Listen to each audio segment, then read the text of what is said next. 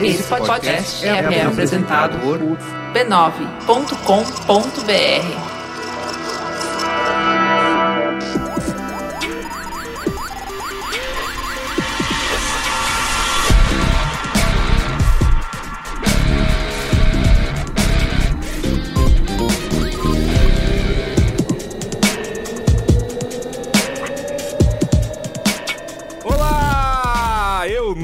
sou o Carlos Merigo, eu sou Luiz Iassuda. Mas como eu não tenho bordão mesmo, eu roubo de Carlos porque ele não está aqui hoje. Hoje estamos aqui para começar um Braincast sem Carlos Merigo. Tomamos o poder. Tomamos o poder, um golpe. Braincast 263 e hoje estou aqui com ele, Alexandre Maron Olá, Braincasters. e o jovem Luiz Gino. Jovem. E hoje temos dois convidados, Luiz e Gino. Você gostaria de apresentar a primeira convidada deste Braincast especial? É com grande honra e com grande satisfação que o Braincast recebe Tatiane Leite. Nossa, que honra, gente. Fiquei até. Você viu só? Eu fiquei até nervosa, na verdade, o que, que eu você ia dei falar. uma impostada maior na minha voz. Não, eu costume. senti. Uma Obrigada por apresentação isso. cheia de pompa e Cara, circunstância. foi quase um Oscar aqui. É eu fiquei, fiquei emocionada. Tati, quem é você na balada? Cara, depende do meu nível de álcool, mas normalmente eu sou a Tatiane Leite, eu tenho um canal de literatura chamado Valer um Livro, e além dele, eu, enfim, trabalhei durante bastante tempo no YouTube Space São Paulo, e agora eu estou no semi-YouTube Space no Bradesco. Então, a gente tenta sair do YouTube, né? Mas não consegue. A gente tenta parar de falar de YouTube e também não consegue. Então é isso que eu, que eu sou normalmente na balada, inclusive bêbada. Hoje eu ia falar mais um pouquinho de YouTube. Olha só. Só, só um pouquinho, uma Só coisa mais um pouquinho. básica. Mais um pouquinho. Mas você não está sozinha aqui para falar de YouTube, porque Jamais. também trouxemos ele, conhecido por ensinar a galera como usar o YouTube decentemente, fazendo aí canais que estavam ali naquela casa do médio pro marromeno a virarem grandes canais.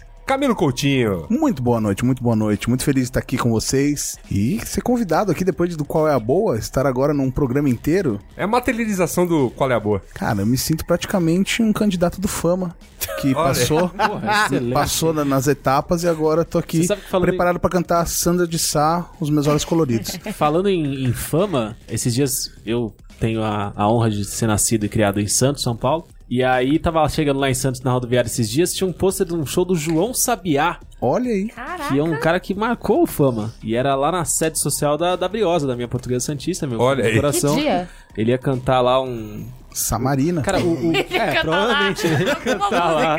Basicamente. Mas é, o pôster era já. Porra, quantos anos será que o João Sabia cantando fama? Uns 29? 30? Por aí. E aí era um pôster muito fim de carreira, assim, já, tipo, João Sabiá do Fama, canta jazz, samba, bossa nova, MPB. É, é meio Não quer dizer difícil, nada, né? né? É tipo esse Big Brother, já É era uma assim. vez na vida. O João Sabiá era muito charmoso. É tipo a ovelha do Raul Gil, né? Ele sempre vai ser. Partimos da di- divagação para falar sobre o tema de hoje. Hoje vamos discutir a profissão youtuber. Sim, já falamos tanto de agência, mas agências, né? Essa coisa tá aí, né? Agência? Tá, O que, que é agência? tá legal, né? Tá rolando. Bacana. Tá bacana. Que então, lugar. vamos falar de profissões que estão realmente aí bombando, né? que é, no caso, a profissão de youtuber, tão famosa, as pessoas querem saber como os youtubers vivem, o que comem, quanto ganham, Como e se o- reproduzem. como se Milhões. reproduzem. Eu acho que eu vou mandar Não, esse podcast pra minha mãe, na E verdade. hoje, e hoje estaremos aqui para desvendar alguns destes fatos. Irmos Mas para- antes- É, mais antes. Mas antes. Mas antes de irmos para a pauta, temos aqueles recadinhos rápidos para vocês, que é, primeiramente, agradecer todos os patronos, essas pessoas de coração bondosíssimo, que apoiam o Braincast no patreon.com.br Braincast ou no apoia.se barra Braincast. Estão lá fazendo o sonho do podcast continuar. Diga. É isso. É, eu queria, inclusive, mandar um abraço especial pro nosso apoiador vascaíno, que mandou uma mensagem no, no site twitter.com dizendo que parou de apoiar o Braincast porque nós pegamos no pé do Vasco. A gente falou do Flamengo. E que antes Não, de a gente não fazer pegou. graça... Não, mas o Vasco é o segundo time que Pô. a gente pega mais no pé. E aí ele falou, não, não, antes, antes de brincar, vocês deveriam respeitar instituições, por isso eu cancelei. Então um Não, abraço um especial abraço, que pro rapaz vascaíno. Não, e, e- e Ficou justiça, chateado. Não, que justiça do Vasco. seja feita. O, o Vasco de 98 a 2000, sei lá, era um timaço. Então, Edmundo, Romário, vamos lá, né?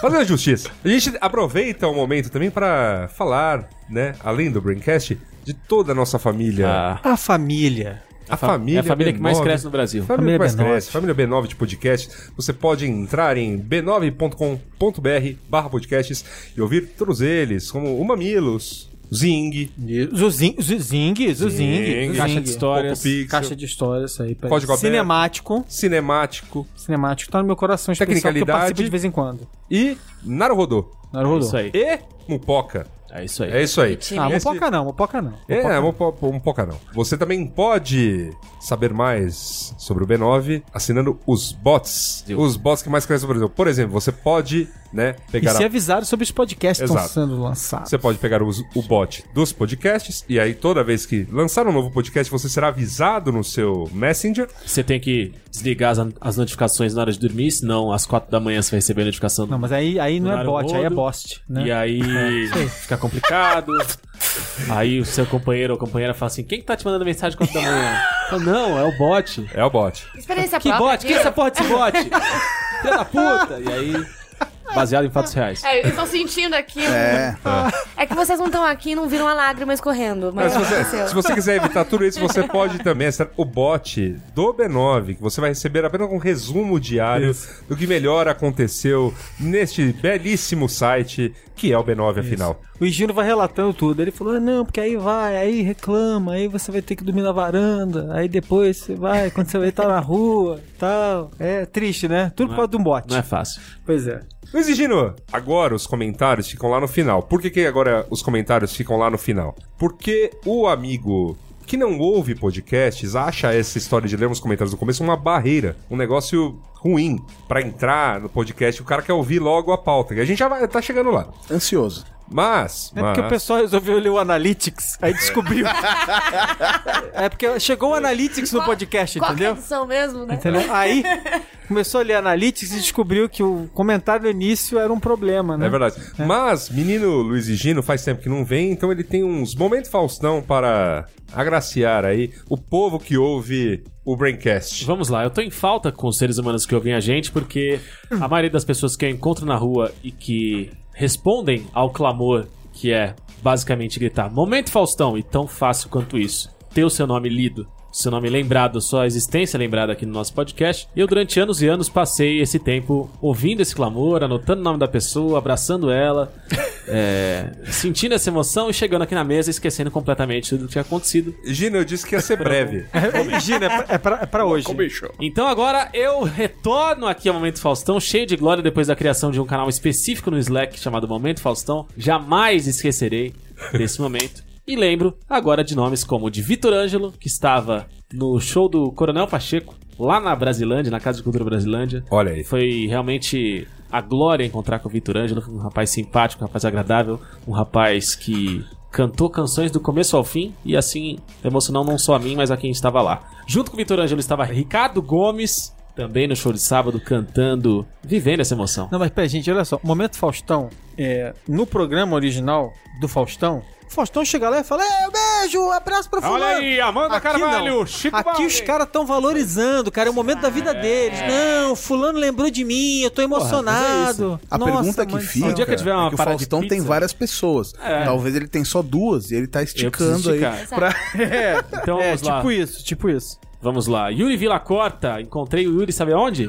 No show do Lucas Estrela, lá no Sesc Piranga. Grande momento. Quem também estava lá eram Felipe Campos e Thalita Lopes, um casal que dançou muita lambada ao som da guitarra do Lucas Estrela e do Félix Sobato, e que fizeram um comentário que muito me emocionou. Um rapaz disse: Porra, gosto muito de você, eu sou muito B9. Falou: Gosto muito das suas fotos também. Eu falei, Por quê? fotos. Eu não tenho fotos. Eu falei, não, as fotos que você coloca no Instagram são muito boas, você é um bom fotógrafo. Ah. Fiquei emocionado que finalmente, depois de 30 anos, alguém reconheceu Como. esse Instagrammer. É, Instagrammer, talento. exatamente. Instagrammer. Instagrammer. Então, Tô eu já, te perdendo, gente. eu já prometo pra vocês, na semana que vem, não percam Braincast, o episódio Profissão Instagram, Instagrammer. estrelando Luiz e Gino. Estela Luiz e Gino. E um abraço especial também, no Momento Faustão, para Débora Oliveira, que gritou o Momento Faustão achou que não seria atendida, mas conseguiu sendo. atingir. Mas conseguiu. Cara, mas Essa pra, glória. pra entrar na tua memória assim é gritar, então, o Momento Faustão, né? Momento Faustão! Porque Tem que gritar Trabalhei assim. com você anos e até agora não tive nenhuma memória tão boa. Você nunca gritou momento Faustão. Você tem que gritar momento Faustão. Entendi, é porque tá. agora é uma palavra, de é uma palavra-chave. Ah, Quer entendi. dizer, é uma É, frase-chave, eu- né? Se você encontra o Faustão na né? rua, se você encontra o Faustão na rua e fala, Faustão, eu te amo, eu tenho uma tatuagem sua, ele não vai pegar a nota fiscal dele e falar, especialmente pra. Tati Leite. Não vai. Se Não você vai, falar, entendi. momento Faustão, e aí ele, ele faz. Entendi, entendi. Tá. É, assim que funciona. Eu acho que é assim. Obrigada, obrigada pelo... Por ensinar isso. É isso. Né? Dito como funciona o Momento Faustão, vamos agora tentar entender, minha gente, como é que funciona essa questão do YouTube e dos youtubers. Essa que é a real. Qual é a pauta? Qual é a pauta? Pauta.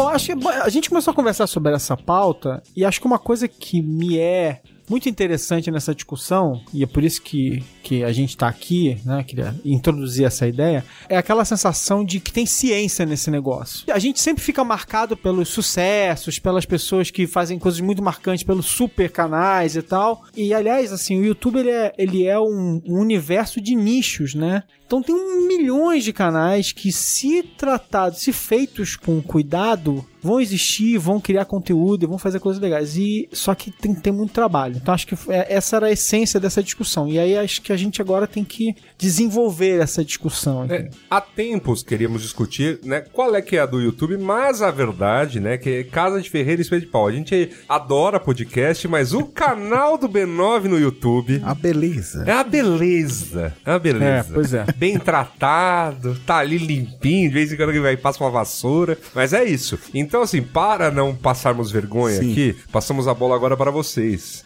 que são quem manja. Eu acho que tem um lance que a gente precisa responder, assim, que de cara para abrir essa discussão é, é youtuber, tirando os caras que estouraram de fama, é uma profissão? Acho que é muito mais como criador de conteúdo do que youtuber. É, na verdade, a gente precisa desses rótulos, né, pra tudo, né? Então é, é o, é o cara que faz isso, cada um você tem essa profissão e acabou tendo a profissão, né, esse nome, esse rótulo youtuber de quem faz conteúdo pro YouTube, até porque era a única plataforma que permitia que você colocasse conteúdo sem censura, do seu jeito, da sua maneira, e precisava ter um rótulo né? Igual qualquer outra profissão. Falar, como é que, que, que você faz, né? Ah, eu faço vídeo, mas como? Como? E acabou indo, né? Tanto que para as outras plataformas se replica, né? Temos aqui Luiz e Gino, o nosso Instagrammer, né? Então tem os Facebookers, é. Tinha, anos tinha, anos, snapper, tinha as snappers. Os Snappers Não, e tudo eu- mais. os musers, os musers. Eu, eu, tava- Os eu- users do Musical.ly, Eu, eu ti- eu ti- eu tive, eu tive que ser atualizado, assim, eu enquanto pro- ex-profissional de mídias sociais fiquei até meio, cara, como, como assim o negócio? Eu nunca ouvi falar nisso, eu fui atualizado. Os Viners Muser, também. Vi- não, Vi- Aliás, Viners, os Viners eu lembro. ficava muito impressionada, Ah. porque toda vez que eu conhecia algum, era sempre assim, você não conhece essa pessoa? Eu ficava tipo. Não, Tipo aquela família que quebrava o pote de vidro, né? não. E E eu a fama muito durou seis segundos, né? É. o único cara que sobrou, Ó, o único cara foi o Viner Chuck, né? É, o Vine infelizmente morreu, mas tem um cara muito bom que veio do Vine, que eu vi que é o Lucas Rangel, né? Lucas, é. Lucas Rangel, Lucas pra é mim, ele é o melhor cara. Mas o Musical.ly, como falando pro Yasuda, cara, é um- um- uma onda gigantesca da molecada.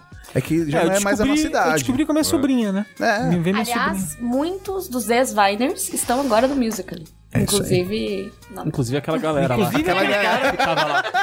Mas, gente, mas é porque memória é de curta duração, seis segundos. hein? Não, mas é muito legal. Se você quiser seguir alguém que produz conteúdo bacana, que é um baita desafio no Musical.ly, tem a menina que produz maravilhosamente, que é a Baby Ariel. E ela faz coisa de edição que eu falo assim: caramba, essa menina pegou aí um Premiere, não é possível. E ela faz só com o celular. Transições e tudo. Você fala assim: cacete, meu. Porra, ela tá dando um baile no, no meu editor lá, cara. Vou mandar embora e chamar essas molecadas aí, sabe?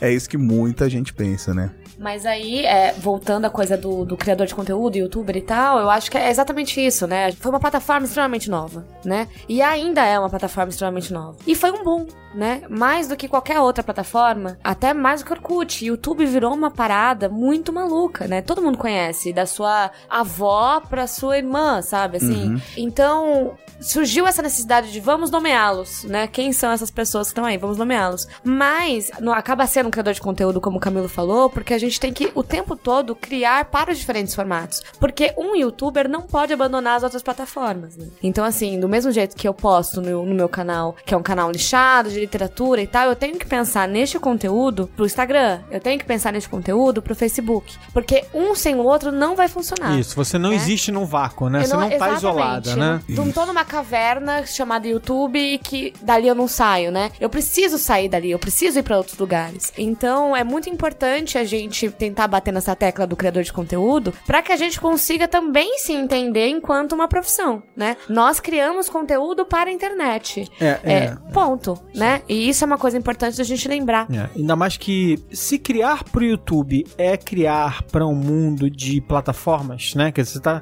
você tá jogando o jogo das plataformas, né? Então você deveria se enxergar como um criador de conteúdo que cria para várias plataformas diferentes, aproveitando as plataformas que se encaixam na personalidade que você tem, né? No tipo de público com o qual você se comunica, esse tipo de coisa assim. Eu acho que vale pontuar, a gente acabou falando aqui de uma série de redes sociais que, obviamente, precisam funcionar para que você, enfim, gere e faça navegar, né, tráfego entre diferentes canais para que você tenha views em, em- diferentes frentes com diferentes pessoas. Mas uma coisa que é legal até colocar em perspectiva histórica é que o YouTube foi um dos primeiros, uma das primeiras redes que veio com uma solução interessante para remunerar quem criava alguma coisa. Claro que o Google não é nenhum novato nisso. Então eu me lembro lá atrás, né, na época dos blogueiros, dos blogueiros, ó, tudo veinho aqui já, né? Tudo cabelo branco já os blogueiros. Tá, tá, tá da hora. Alguns não, alguns viraram youtubers dos bons, assim, né? Sim, sim. Grandes, por sinal. Não, a- a- acho que é, é muito interessante a gente falar isso, e principalmente do, do YouTube, porque no começo, os criadores, a gente fala muito de monetização, e aí você falando e tudo mais, ninguém ganhava nada. Né? Então tudo bem, a gente tinha vídeos como o truco do Toba e tudo mais, tapa na pantera, né? Quando isso virou Videodroga, cara. Videodroga é uma, é uma coisa maravilhosa. Neisa Pantera, depois Neisa procurem isso, é um Não, clássico. Fantástico. É, quando isso começou a ter uma remuneração, o pessoal começou a entender, opa, dá pra eu criar alguma coisa aqui, dá pra eu fazer alguma coisa assim, dá pra eu trabalhar mais com a minha ideia, não tanto quanto o que virou nos, nos últimos anos, né? Tipo, de não, eu tenho uma ideia, vou criar ela e talvez isso vire meu negócio. Hoje não, é como que eu crio algo que me dê dinheiro na plataforma. E da visão de, de empresa até pode ser que faça sentido, mas da visão de criador não faz sentido, porque o criador você tem algo pra falar, você tem a sua história pra falar. E quando o dinheiro tá na frente da sua história, essa história perde força, né? Então você vê muitos, né, a grande maioria dos canais que eu vejo que crescem, que produzem conteúdos de qualidade pro YouTube, eles estão muito mais focados em contar uma boa história, em ter uma boa presença, em continuar produzindo do que somente no dinheiro. Claro, é muito clichê falar isso, né? Produza sem pensar no dinheiro, que o dinheiro vem, mas a receita é exatamente essa, é se E tá planejar. isso sobre podcast há 84 anos. É, não, mas é, é que, assim, eu acho que vale, o discurso vale pra todo mundo, porque eu, eu ouço sobre blogs desde 2005. Eu ouço sobre podcast desde... Dois, a gente voltou com o Braincast desde, desde 2012, né? Então, assim, a gente tá aí numa, numa batalha aí sobre o YouTube, agora eu estou ouvindo desde 2017. Que eu, eu entrei tarde, confesso, entrei tarde nessa, mas... Mas é porque no final as pessoas sempre veem o final da, da, da fila, né? Então, Sim. assim, vem, o- vem o Cucielo, vem a, a, a Kéfera agora, né? Um pouquinho menos, mas assim, a Kéfera também fez parte disso muito, inclusive veio o Felipe Neto e falam: olha esses caras aqui que estão ricos por conta é, do YouTube, vou fazer igual. Então, quer furar fila, né? Quer chegar no final dela, mas Exato. também esquecem que, meu, lá no comecinho os caras estavam fazendo uma, uma coisa que ninguém tava fazendo, né? Independente da qualidade, porque eu acho que esse é um ponto importante da gente debater, né? A gente aqui, hoje, a gente não tá falando de qualidade, de gosto pessoal, né? O gosto pessoal é uma coisa, né? O que a gente tá falando é de uma profissão. Né? E uma profissão não interessa se eu gosto ou não do conteúdo, sei lá, do Christian Figueiredo, né? Não, É, né? não, Não, não né? faz nenhuma diferença. Se, se existe pessoas que Se gostam... existem pessoas que gostam, Sim. entendeu? Só que a gente tem que entender, por ser uma profissão, que existe um mercado, né? Isso. E que esse mercado, ele tá afim de consumir aquilo. Eu não sou fitness, por exemplo, mas o mercado fitness tá aí. Então, no final das contas, a gente pega aí, a gente tem que entender o YouTube como um mercado. A gente tem que entender, conseguir separar o gosto pessoal e também as histórias pessoais da profissão mesmo, né? Então, assim, é muito importante a gente lembrar disso, que se eles estão lá, é porque tem gente que tá consumindo, tem gente que tá querendo, tem gente que tá. Mas eles estão batalhando também, né? Querendo ou não. Você falou sobre essa jornada, de, essa galera que no começo fazia o que ninguém fazia, tava no momento em que a profissão ainda não era tão colocada em Visada. voga, tão discutida, tão visada. Como é que vocês veem o processo de refinamento da produção de conteúdo dentro do YouTube para que ajudando o, o youtuber a ser visto como um profissional de fato e não mais é, uma pessoa que tava lá só colocando pra fora ideias e, e imagens e, etc. É, eu acho que, que ainda tá em processo, sabe? É, você não pode zoar esse tipo de produção, não, cara. Tá aí o vereador Camilo Cristófaro, que, que eu diga, virou a profissão dele. Via YouTube, o vereador. É verdade. foi eleito. São Paulo, 23 de março, 8h52, Avenida Salim Faramaruf. Ah, tudo bem. Olha, olha os radares aí. Pegadinha.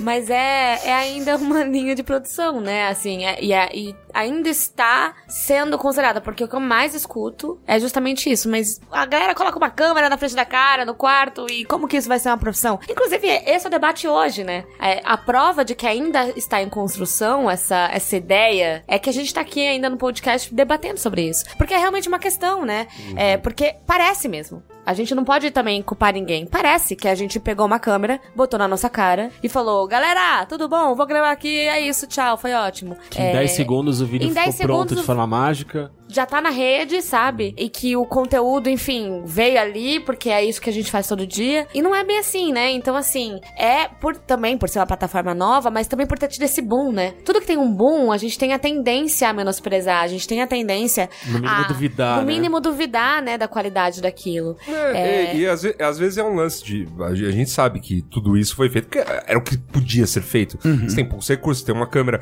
Eu, eu- eu sempre gostava de lembrar aqui no, no, no com a galera do Braincast, quando o tema youtuber surgia, que tem coisas que confirmam uma determinada estética para um determinado canal por conta dessa força do, do pouco dinheiro para produzir.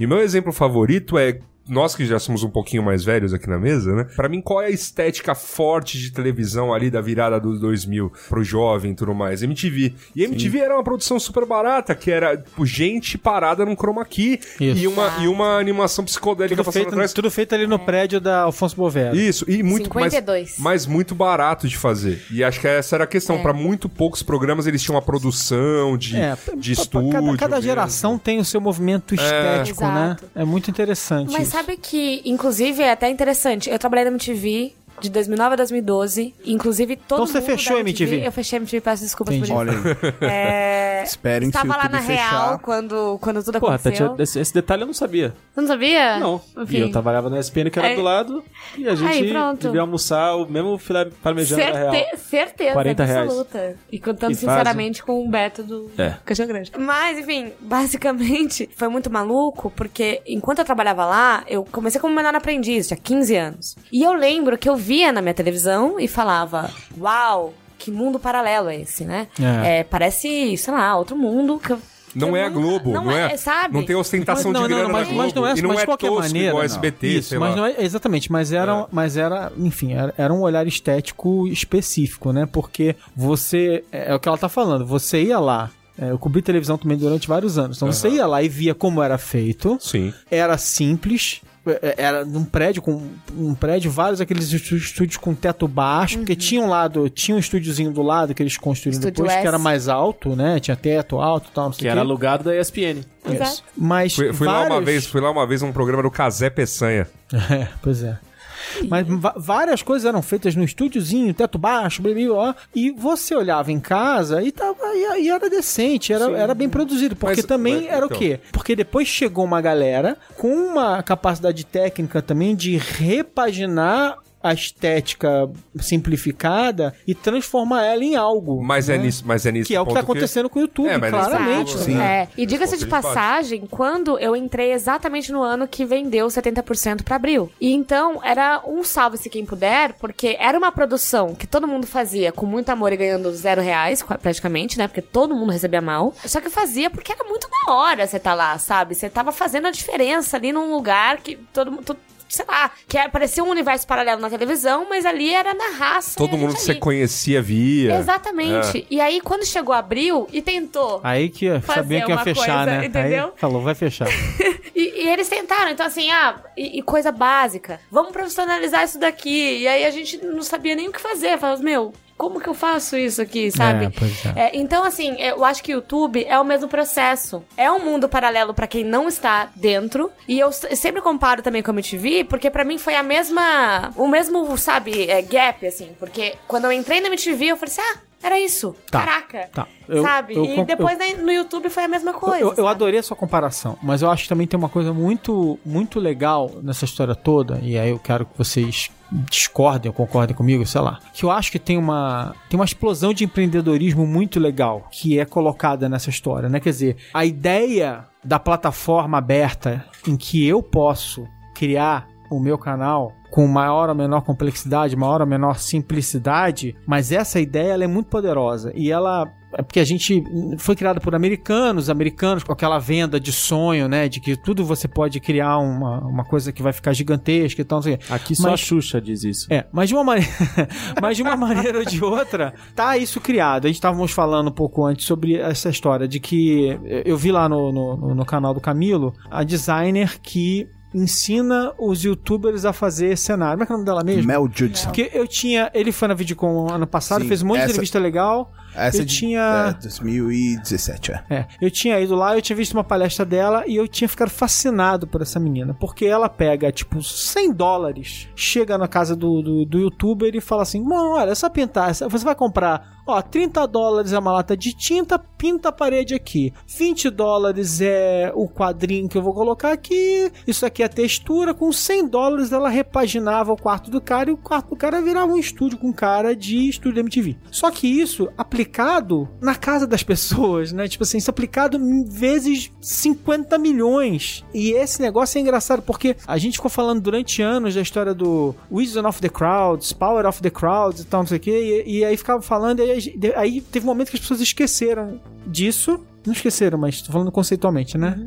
E ele aconteceu. E teve uma hora que ele simplesmente ele aconteceu. E tá lá. Teve um momento na minha vida que eu notei que eu não via mais televisão e que eu só via canal de YouTube ou Netflix. Era uma coisa ou outra. Não via mais canal de televisão, né? Era todos os canais de YouTube que eu assistia, que era feito por pessoas normais ou os seriados e filmes lá que estavam na Netflix. Efetivamente aconteceu, né? Teve um, um. Como é que o americano fala? Leapfrog, né? Tipo assim, esses caras deram um salto por cima dessas corporações todas. Então, isso eu acho poderoso, assim, tipo, com aquela estética, Sim. né? Do pequenininho, assim. Essas são as pessoas normais. Quem são as pessoas não normais, anormais que fazem Todos nós, de Hans perto. Donner? Não, não, é, Hans é, que, é que se você usar uma lente macro, de perto ninguém é normal. Mas eu, eu também acho que essa coisa que você falou agora, de você pular, né, todas as corporações e tal, a MTV também fez, né? Era isso. Tudo era bem que o YouTube é uma Globo, corporação, SBT. mas tudo bem, a gente esquece É, essa não, parte. é, a gente esquece. Mas assim, de qualquer maneira, o, a MTV também fez. E isso que era legal. Era todo mundo jovem, junto, procurando ali uma, uma. Mais do que ser jovem, uma linguagem jovem, né? Um jeito de falar que você não sentia mais representado, né? Eu, eu vejo SBT hoje, eu olho e falo, o que que tá acontecendo aqui? Como, como que eu fiquei a minha vida toda, a minha infância toda assistindo Raul Gil? Não consigo. Como? Ficou? Como? eu, eu- é uma pergunta que eu não consigo responder até hoje. E a gente falou um pouco dessa questão do empreendedorismo palpável ali, né? Que, que o Maron citou. O quanto disso vocês acham que acaba sendo uma. Armadilha é uma palavra forte, não é, não é muito bem isso que eu quero dizer, mas assim, existe uma, uma promessa fácil que parece fácil e que não precisa nem ir tão além nos exemplos que você trouxe, ah, do Christian Figueiredo, da Kéfera, mas existe uma, uma, uma promessa às vezes meio fácil que o cara que tá em casa fala assim, porra, eu sei ligar a câmera aqui do meu pai, é, a parede do meu quarto tá pintada, tá bonita, Manjo eu tenho, muito, eu tenho manjo luz muito assim, assim, sobre determinada assado, coisa. Eu, sei falar de tal assim, coisa. né? Porra, não tem como eu não ser um sucesso. e aí o cara vai, mergulha, dá eu duas sou um semanas. floquinho de neve, É. sou millennial. Dá duas semanas, o cara vê que não deu muito certo e fica bolado. Como é que vocês veem essa questão dessa promessa fácil, entre aspas, que acontece e quanta gente bate nessa promessa fácil e, e bate de cara e, e- e como rola tudo isso? Cara, 90% da população, né? Todo dia eu recebo inbox de pessoas que, cara, acabei de voltar dos Estados Unidos, comprei uma câmera foda e. Cara, eu vou fazer meu canal e tal. Só me dá umas dicas de título que é só o que falta. Aí eu falo, cara, não, tipo, falta muita coisa. tipo... Mas acho que tem mesmo essa ilusão, porque as pessoas querem simplesmente estar lá no topo, né? Eu quero ganhar o brinde, eu quero fazer isso, eu quero receber aquilo. Só que esquece que não dá pra pagar conta com brinde, né? Tipo, não dá pra chegar na padaria e falar, oi, tudo bem? Eu tenho 13 camisetas que eu ganhei do evento aqui. Tipo, não, né? Mas acho que esse é um, um ponto que precisa acontecer pra essa pessoa meio que quebrar a cara e entender, opa, o meu trabalho não é uma brincadeira, né? Não é um, um ah, eu vou um- uma, uma- um hype, né? Ah, eu vou fazer o crossfit agora porque eu vou ser atleta de crossfit, depois de duas semanas desiste. Ah, eu vou fazer isso, depois de duas semanas desiste. E eu acho que o YouTube começa meio assim, ah, eu vou criar um canal, não sei o quê, depois de duas semanas, ah, desiste. Ah, não, não queria mesmo. E daí, editar vídeo dá mó trabalho, né? Cara, em geral, 10 a 15 vezes o tempo que você gasta é o que você vai editar. Maior gargalo. Ah. Mas sabe que eu acho que isso é meio. Eu chamo isso de efeito Sandy Júnior. Né? Eu cresci com Sandy Júnior. Meu sonho era ser Sandy. Nem cantar eu cantava, sabe? E, Fantástico, eu adorei. eu tô, estou, estou maravilhado com suas metáforas. e- Não, mas é porque é isso, porque as pessoas veem o YouTube hoje e já vem o final da fila, né? Então, assim, já vem a pessoa famosa ganhando dinheiro e tal. E quer ser igual. ma- ma- e mas- faz parte. Mas, sabe? mas é assim lá, sempre, faz. né? Acho que é o jogador É de assim futebol, sempre, exato, o, o- exato. o ator de cinema. A diferença Pô, é que agora é o YouTube. Até pra nós, né, no passado, o publicitário, não, vou entrar na agência, vou ter a ideia, Que vai mudar o Nossa. mundo. ganho ganhar canes, e aí depois é só, aí acabou. Aí é só surfar, Só né? surfar. Depois de eu só viver em Cancún. Isso. E quando foi, quando foi que vocês, da, na empreitada de vocês, pra criar conteúdo, usando o YouTube como plataforma, como ferramenta, quando foi que vocês se olharam no espelho e falaram, porra, agora acho que foi. Nunca me chega lá. É, falar, né? Tô indo mim- embora, eu sou uma farsa. Cara, acho que assim, todo dia eu acordo falando, puta, que bosta. Que, cara, por que, que eu não fiz isso? Por que, que eu não fiz aquilo? Ainda tá ruim, ainda falta aquilo. Media Kit não tá atualizado, podia ter feito um projeto. Acho que o, o, o criador, o quem, quem trabalha com isso, é o cara que tá sempre se contestando. Sempre é o cara insatisfeito, Tá sempre né? satisfeito. É sempre o cara que acorda e fala assim, puta que pariu, o cara fez o vídeo que eu ia fazer, que eu não fiz ontem porque eu fui dormir, porque, pô, tava três dias editando um outro vídeo. E aí. O seu vídeo que você tava editando pode ser muito bom, mas aí você já fica puto porque o outro canal fez. Então acho que, assim, ah, eu não conheço nenhum criador que tá fazendo que acha que chegou lá. Chegar lá é difícil, né? Porque É, acho que a tem- gente nem sabe onde é lá, né? Tem aquele. Onde Cara, eu vou ligar pro Onde Whindersson e talvez é, ele. tem aquele tenha- meme. Ah, sim. Só Tem ele. aquele, aquele meme do cara com a namorada abraçado, olhando para uma outra moça. outra. Sim, sim. Então, é, a versão dele, uma, uma das 17 bilhões de versões dele é, é o criador que tá. No caso, é o escritor, né? Ele tá assim: a namorada é o livro que ele tá escrevendo agora, e aí ele tá olhando pra próxima grande ideia dele. Exato, tipo, exato. é isso. Você tá sempre. A sua próxima coisa que você vai fazer sempre é a coisa mais legal do universo. Você tá sempre seduzido. O cara que é criativo, ele tá sempre seduzido pela próxima coisa incrível que ele vai fazer. E o profissionalismo, a disciplina, tá em conseguir parar, ter a calma de terminar as coisas uma depois da outra. Ou até fazer coisas em paralelo, mas ir terminando as coisas. É muito difícil. Mas eu acho que, que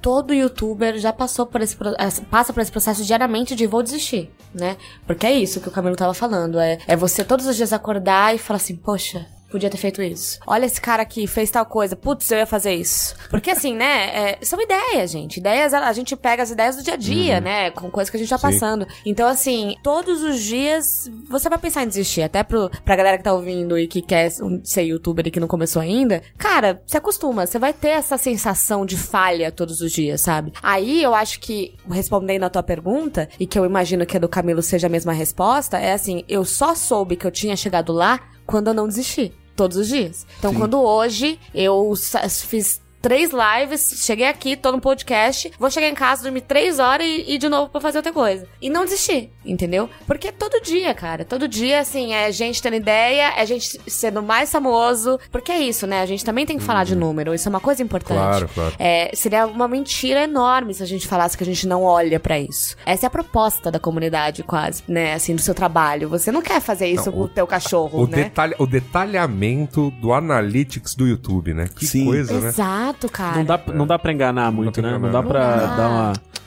Pra Então, fingir aqui. não tem um somebody ó, love é. ali. Não, eu acho assim, o Manon falou muito bem que assim, o cara quer fazer a ideia, o cara quer fazer o criativo. E eu falo até por experiência própria, pra mim em 2016 foi o ano que eu precisei segurar o criativo e entender que toda segunda de manhã eu preciso fazer o trabalho de banco, eu preciso mandar nota, eu preciso escrever contrato, eu preciso fazer essa parte chata que é pra empresa andar. E claro, eu adoraria estar pulando de bungee jump, fazendo um monte de coisas loucas e gravando e falando, nossa, que legal, indexamos um vídeo enquanto cai o bungee jump. Pô, ia ser animal. Mas a coisa precisa andar. Então por isso precisa fazer, né, o by the book. Subiu. é, eu, eu tô, eu tô sentindo uma repetição interessante de palavra, então vou, vou tocar a minha pergunta. Eu tenho ouvido Bora. a palavra todo dia, todo dia. Você acorda e diz, "Não, que merda, vou desistir. Você dorme dizendo, não desisti, eba. Segunda-feira pagar boletos, Exato. emitir boletos. Mas e aí, qual é a rotina? Qual é a rotina de trabalho Cara, acho que a rotina do youtuber? de várias. É, é- é bem Ou do, desculpa, diversa. do criador de conteúdo? Mas eu acho que assim, pra você acertar o conteúdo, acho que tem três pontos que são importantíssimos, é, que são os pontos onde você valida esse conteúdo. O primeiro é a sorte. Você fez um negócio, explodiu, você falou, opa, não é que isso aqui dá jeito mesmo? Não é que eu falando da minha vida ninguém queria saber, mas quando eu comecei a falar sobre criação de hamster em casa, foi isso? Aí esse criador começa a entender isso, começa a ver que é isso, começa a trabalhar um pouco mais, começa a falar, opa, não é só brincadeira. Ele vai pra segunda etapa, que é o teste. Pô, vamos falar de novo sobre isso nessa linha pra ver se co- acontece. E aí ele testa, testa, testa e acontece. E aí que ele vai pro último nível de produção de conteúdo de criador que a gente entende lá na, na empresa, que é o processo. Isso vira um processo. Eu sei que toda vez que eu começar, eu não tenho que colocar o comentário no começo, eu sei que eu tenho que no final ser rápido pro cara não ir embora, eu tenho que parar com as palavras de parada, né? Que, você- que não só a pessoa sai do vídeo, né? Todo mundo, acho que quando o cara fala, então é isso, pessoal, então agora, espero que você tenha gostado, você já vai lá no xizinho. Então acho que esses três pontos é o que precisa se revisitar todo dia. Fazer algo novo pra ter a sorte de alcançar alguém, claro que essa sorte baseada em análise e tudo mais, testar pra realmente validar essa ideia e criar um processo pra isso ir crescendo, crescendo, crescendo. Fez o programa, agora vai o canal. Fez o canal, agora vai o site. Fez o site, agora vai o Media Kit. Fez o Media Kit, agora faz um projeto, manda pra marcas e não tenha medo de falar de dinheiro e vai, e vai, e vai, e vai, e vai, e vai. Uma coisa muito piegas que, assim, eu- vou ter que repetir sempre, porque é uma coisa que me pega muito. Inclusive, Cuidado que a gente tem um bingo do hoje. youtuber aqui, hein? Ah, é? Se você falar. Então. Vocês gritam, tá? É. não, mas é porque é essa coisa de que você, enquanto criador de conteúdo, youtuber, enfim, o seu trabalho é 24 horas do seu dia, né? É, e isso, pra mim, é uma das coisas que mais pesa e que a pessoa tem que estar bem ciente disso antes de começar, sabe? Porque faz parte da rotina. É você tá assistindo uma série e você vai ter que usar tudo que você tá vendo pro seu canal, entendeu? É, eu- ainda mais, sei lá, meu canal é de literatura. Então, assim, eu transformei a leitura numa profissão. Não eu, né? Assim, mas digo, eu enquanto canal. Então, assim, eu, eu estou lendo, eu não tô lendo aquilo. Eu tô pensando, poxa, isso daqui vai ser interessante eu falar. Eu tô vendo uma revista, gente, eu. Ah, não, ah, isso daqui vai ser interessante. Estou no bar conversando. Olha, isso daqui. Nossa, não tinha. Eu tenho uma quantidade absurda de notas em todos os lugares. Assim, agenda, papel, nota fiscal, que é a nota atrás, com palavras aleatórias que eu nunca vou lembrar no dia seguinte, mas que eu falo assim: ah, Gino falou Faustão. Aí eu anoto Faustão, lembrar. E aí, como- e aí no dia seguinte tem que falar: caraca. O que, que ele falou de Faustão? Que isso ia dar um ótimo conteúdo pro Olha vídeo. aí, meu. Então, assim, é, o tempo todo é você trabalhando e você não descansa, cara. Eu sei que parece uma reclamação meio enfadonha, meio, ah, geração milênio reclamando disso, mas é realmente pesado você viver assim, entendeu? Porque não tem um momento que você desliga. Mas eu acho que, vou dizer de novo, e não tô nem, nem um pouco minimizando, mas é o pesadelo de um empreendedor, né? É um empreendimento. Exatamente. É, E, e você É. tem que entender isso. você está criando uma empresa, e essa empresa é você. Exatamente. Eu, eu super, Você é uma propriedade intelectual de você mesmo. Exato. eu super Tinder até que isso começou a me trazer dois problemas básicos: dinheiro e peso. Meu canal é de comida. Aí eu, nas minhas anotações, vou agora num restaurante e quero mandar descer o menu inteiro. Exato. O que custa? e o que me dá peso. É, pelo menos não, é pro canal, gente, é pro canal. É, não, Não, mas você- você Então, às, vezes eu, às vezes eu gosto. Alivia o bolso. De, é, é, tipo, tira o peso do bolso né, pra ganhar peso da barriga. Não, às vezes eu até gosto de sair com amigos pra esse tipo de empreitada, mas todo mundo fica muito desesperado. Cara, por que que você tá pedindo quatro porções e dois sanduíches? Tipo, a gente só tá em dois. Eu, não, é porque eu, eu quero ver se já presta, tipo, porque, sei lá, depois tem que ir pra outro. Exato. É, é muito louco. Inclusive, quando você tá junto com pessoas que não fazem parte desse mundo que a gente vive, é, de produtor, né, de algo, e que, cara, eu não sei como meus amigos são meus amigos ainda, sabe? Porque isso, eu sou insuportável. Sério, porque as pessoas estão falando uma aleatoriedade, estão, sei lá, falando, contando alguma coisa da vida, eu falo, nossa, isso daí, teve um livro que falou de tal coisa, peraí, deixa eu anotar, que é um ótimo link. E aí, eu não, não paro de falar sobre isso, sabe? E, e deixo de passar várias outras coisas, porque eu tô lá anotando o que, que eu tenho que fazer, sabe? Enfim, e não paro de pensar, nem meus É, sonhos é mais aí. fogem disso. Eu fico sabe? imaginando durante muito tempo, né? E de novo, eu cobri televisão e cinema. E aí, naturalmente, você começa. E você faz crítica também, você faz um monte de coisa. E aí você começa a, a pegar um, um cacuete que é. Tudo tem sentido, né? Tudo tem um porquê de estar acontecendo. Então você não consegue mais ver um diabo de um filme de seriado sem eventualmente começar a tentar explicar o que tá por trás. Explicar, digo, digo ficar Sim. elaborando, né? Explicar não, né? Não é mansplaining. É, é conversar, conversar sobre, cara, será que isso quer dizer tal coisa? E você começa a conversar. E eu fico com pena da minha esposa, é, de vez em quando, coitada, que ela fica assim, ai meu Deus, coitada, sabe? Tipo, porque a gente começa a ver um filme e eu começo, cara, será que isso aí é porque o diretor quis dizer que. tá- Exatamente. ou é porque o livro dizia isso e o roteirista quis fazer tal coisa? E porque o livro ele, ele dizia tal coisa? Porque o livro foi escrito em 1963, mas o filme é de 87. Em 63, é, o livro era machista. Em 97, a discussão era outra. E aí o, o filme. E você começa a Você viajar, fica louco, velho. você fica maluco. E aí eu já pego E carona com você, pessoas- mano, pra Isso. pedir desculpa pra minha mulher. porque eu apresentei pra ela o chroma key, e aí por um longo tempo, depois que eu mostrei pra ela o chroma key, mostrei, olha, olha como a gente faz tal, ela ficou boca aberta. E ela, toda vez que assistia uma série que tinha um chroma key, ela me xingava. Seu filho, olha aqui, agora eu tô vendo, não presta atenção. Esse chroma key de Once Upon a Time é uma bosta. Eu não consigo. Eu falo, não, mas... amor, Mas acho que é isso mesmo, né?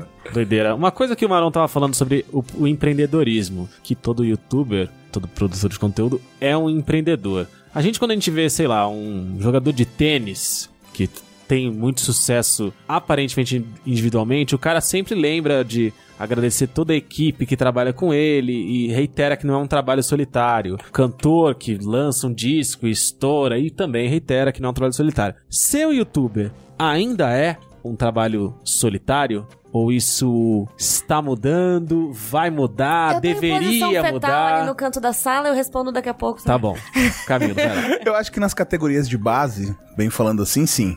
Porque a pessoa começa a criar e ela, muitas vezes, acho que na grande ma- maioria, e eu acho que essa é a beleza da criação de conteúdo, ela tem uma história, tem algo pra contar e fala. Eu, nesse momento, fico inebriado de emoção de lembrar do canal da Paloma Cipriano, que é uma garota que tem uma história que ela e a mãe estavam construindo lá a casa dela com o pedreiro, acabou a grana, e ela falou assim: Não, mãe, pode deixar, eu vou construir a casa. E ela faz um do it yourself de como bater uma laje, de como fazer uma textura, de como fazer o cimento queimado. E ela começou sozinha, e assim, é maravilhoso. Então, claro, hoje ela já foi em vários outros canais, já fez collab, já foi chamada na Globo, e, enfim, um monte de coisa. Ah, gosto muito, assisto, apesar de não construir nada na minha casa, mas. é, eu Mas passo se um dia esse bicho pegar, você vai conseguir se Cara, olha, eu sei que eu- o que eu preciso pra fazer uma parede retinha. né?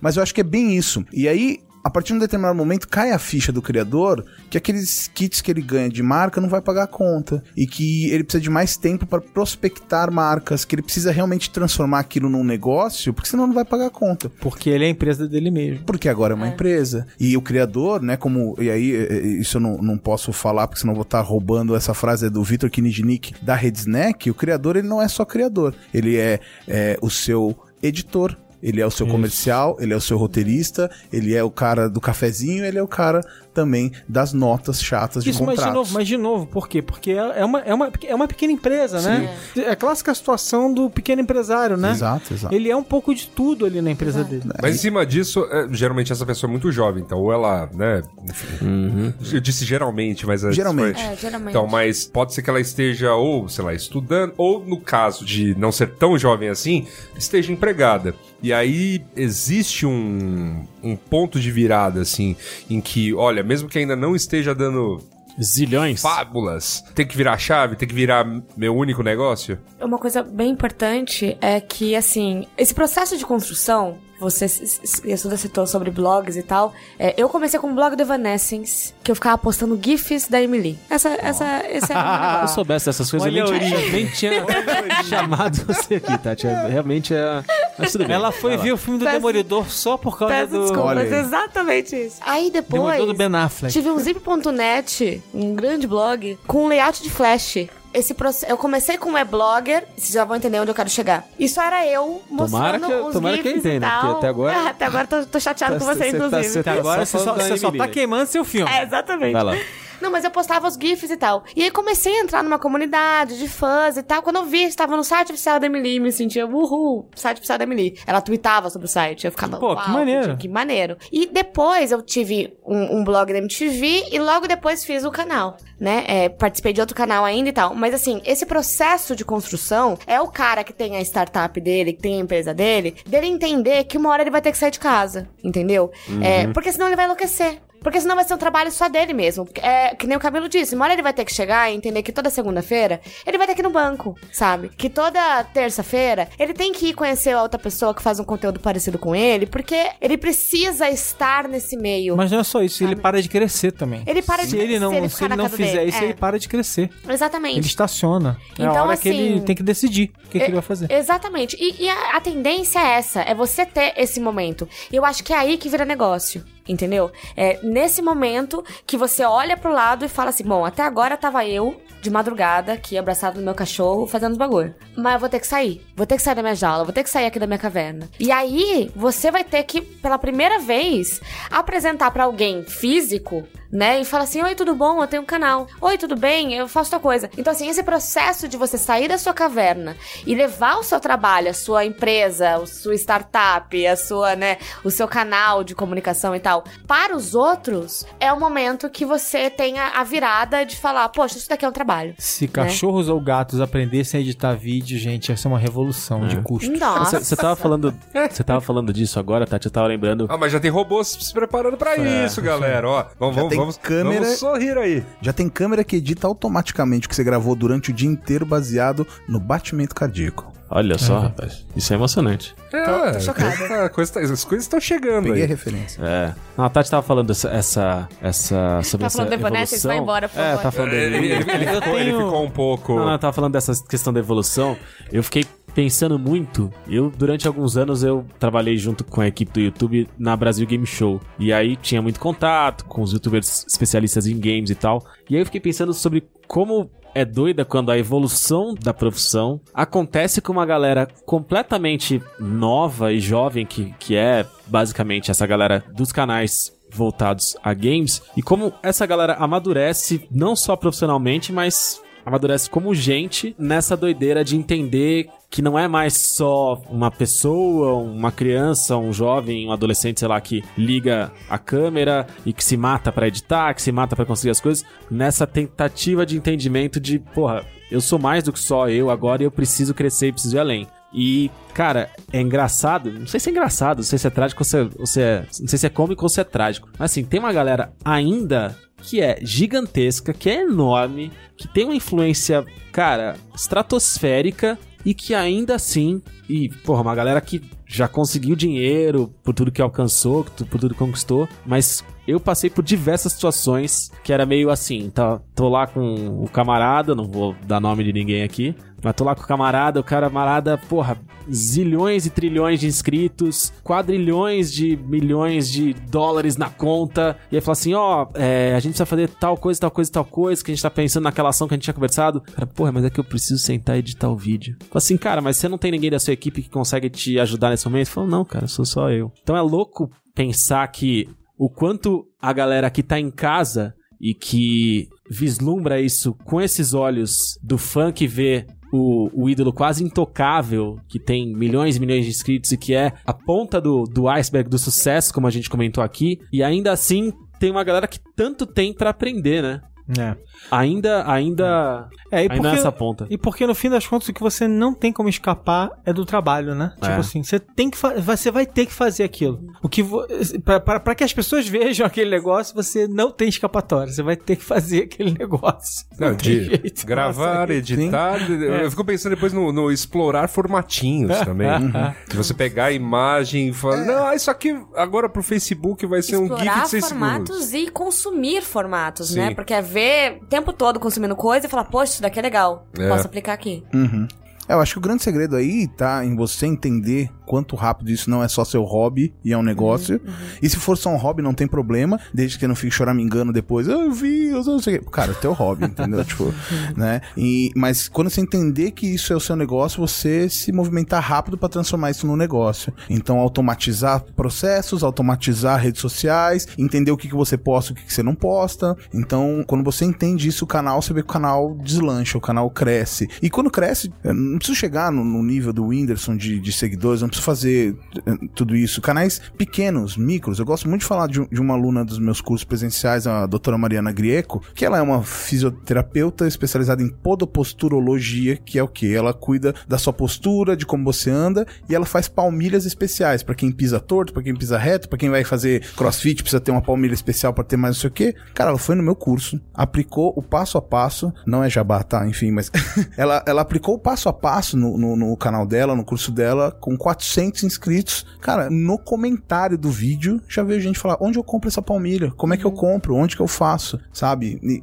cara, não tem nem mil inscritos. É. Que, qual que é o segredo? Ela entendeu que era um negócio, criou um vídeo pro negócio, otimizou isso pro negócio, esteve presente nas plataformas que as pessoas querem, publicando conteúdo relevante. Então, por exemplo, o cara que, é, que corre, está, tá lá no Instagram de manhãzinha, vendo antes de correr, depois ele vai pro YouTube, assiste tudo. Então, acho que o, o criador precisa ter essa visão. Não é mais eu criar minha palhaçada, ou sei lá, criar meu conteúdo relevante e jogar no YouTube e esperar. E aí, subimos o vídeo, sudar? Não, mas- mas- Banheira de Nutella. Não, mas, mas- mas- mas- mas, é, a, parte, a parte mais engraçada é que quando eu conheci o Camilo, eu tava nessa. Não, fiz aqui 10 vídeos incríveis, ó. Eu, Coloquei eu, lá. Eu comendo, eu comendo. Isso, isso aqui que é maravilhoso. É, Olha essa outra comida aqui, ó, Eu maravilhosa. juro pra você que é bom.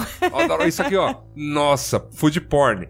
Né? Beleza. E agora? Ele, "Meu, agora começa o trabalho. O quê? É lógico. Senão a gente fica nessa masturbação de conteúdo, onde você se auto a- é, alimenta desse prazer de, nossa, como eu fiz um vídeo, nossa, que meu canal, nossa, eu sou um youtuber. Não, Porque é cara. pra você, né? Você tem que fazer pros outros, né? Você não faz pra você, né? E- Esse é, esse é o ponto. O meu canal surgiu, tipo, eu trabalhava pra marcas desde 2006 e, e aí eu falei, vou aparecer na frente da câmera, porque em 2015 eu fui na Vidcom, comprei uma câmera 360, falei, vou falar de tudo de câmera 360. Publiquei dois vídeos, ninguém viu, ninguém conseguia saber como funcionava essa birosca. e eu falei assim, ninguém tinha. ninguém tinha, e não- nem- ninguém suportava. Você tinha que entrar no site da, da Ricoh e fazer. Eu falei, cara, ferrou. Não é isso que as pessoas é, é, querem assistir. Então, acho que o primeiro passo é esse, você se entender como empresa e produzir conteúdo. Pra quem? Sabendo bem quem é esse cara e qual a solução que você entrega, né? Ele realmente quer saber. Eu acho que eu não quero saber se você pulou na piscina duas vezes ou não. Eu quero saber se você resolve meu problema pra trocar o pneu do meu carro ou mesmo pra me entreter, pra dar risada. Mas você precisa ter essa base. Pra quem você produz e qual a solução que você produz. Boa. Curiosidade genuína que eu tenho, quero perguntar pra vocês. Hoje, quem produz pro YouTube e basicamente tem como referência o próprio YouTube? É, é muito fã de muitos canais, vê muita coisa diferente. Vocês acham que essa pessoa tá mais refém de não conseguir inovar do que uma pessoa que tenta ir além, que busca referências fora do YouTube e depois tenta aplicar isso? É, Ou é difícil ou até, ou até sempre- explicar? ou até- perguntinha não, não, safada, hein? Não, eu vou, eu vou, eu vou tentar tirar um pouquinho. pergunta. Eu vou tentar Ah, tirar um não, pouquinho sabe, do, do eu envi- envezamento da pergunta. Não, não, não. Eu tô, eu tô- eu tô eu tô eu tô perguntando isso, de verdade. Tô perguntando isso porque, assim, a gente vê muitos canais surgirem e muitos youtubers é, conseguirem sucesso, conseguirem muitos views, etc e tal. E a gente bate o olho e fala, pô, cara, mas ele é igual nos trejeitos, no, no discurso, no estilo de edição, ao cara que acabou de aparecer. Então, o que que tá acontecendo pra esse cara dar certo? Acho Será que isso não se esgota? Qual que é o tempo de, de esgotamento da audiência em relação a esse discurso, esse tipo de discurso? Eu acho que mais do que isso, essa galera que tá focada no número, mais do que no jeito, né? É, eu posso ser muito fã do Cossielo, e aí eu vou, vou criar um canal de humor, e tenho exatamente o trejeito do Cossielo, mas não é porque eu acho que eu tenho que ter o trejeito dele, mas é porque eu quero alcançar o número dele. Eu acho que é esse o erro. Né? É, é você. Tudo bem você só se focar no YouTube. Tudo bem você fazer um formato que seja parecido. Até porque o próprio Tavião sempre fala, né? Ele fala, pô, o rolê gourmet foi inspirado no canal tal. É igualzinho. E é isso, sabe? Tá tudo bem você ter outro jeito. Sei lá, eu tenho. Eu sou uma esponja de mania. Eu ando com você cinco dias, vou ficar igualzinho você. Durante cinco dias. Mas enfim. É, agora o ruim é se você ficar focando em onde você vai chegar. E esquecer, por exemplo, esse exemplo que o Camilo deu, da fisioterapeuta que te- tem um canal voltado para as pessoas. E esses 400 seguidores dela, esses menos de mil seguidores dela, é do caralho, sacou? É incrível.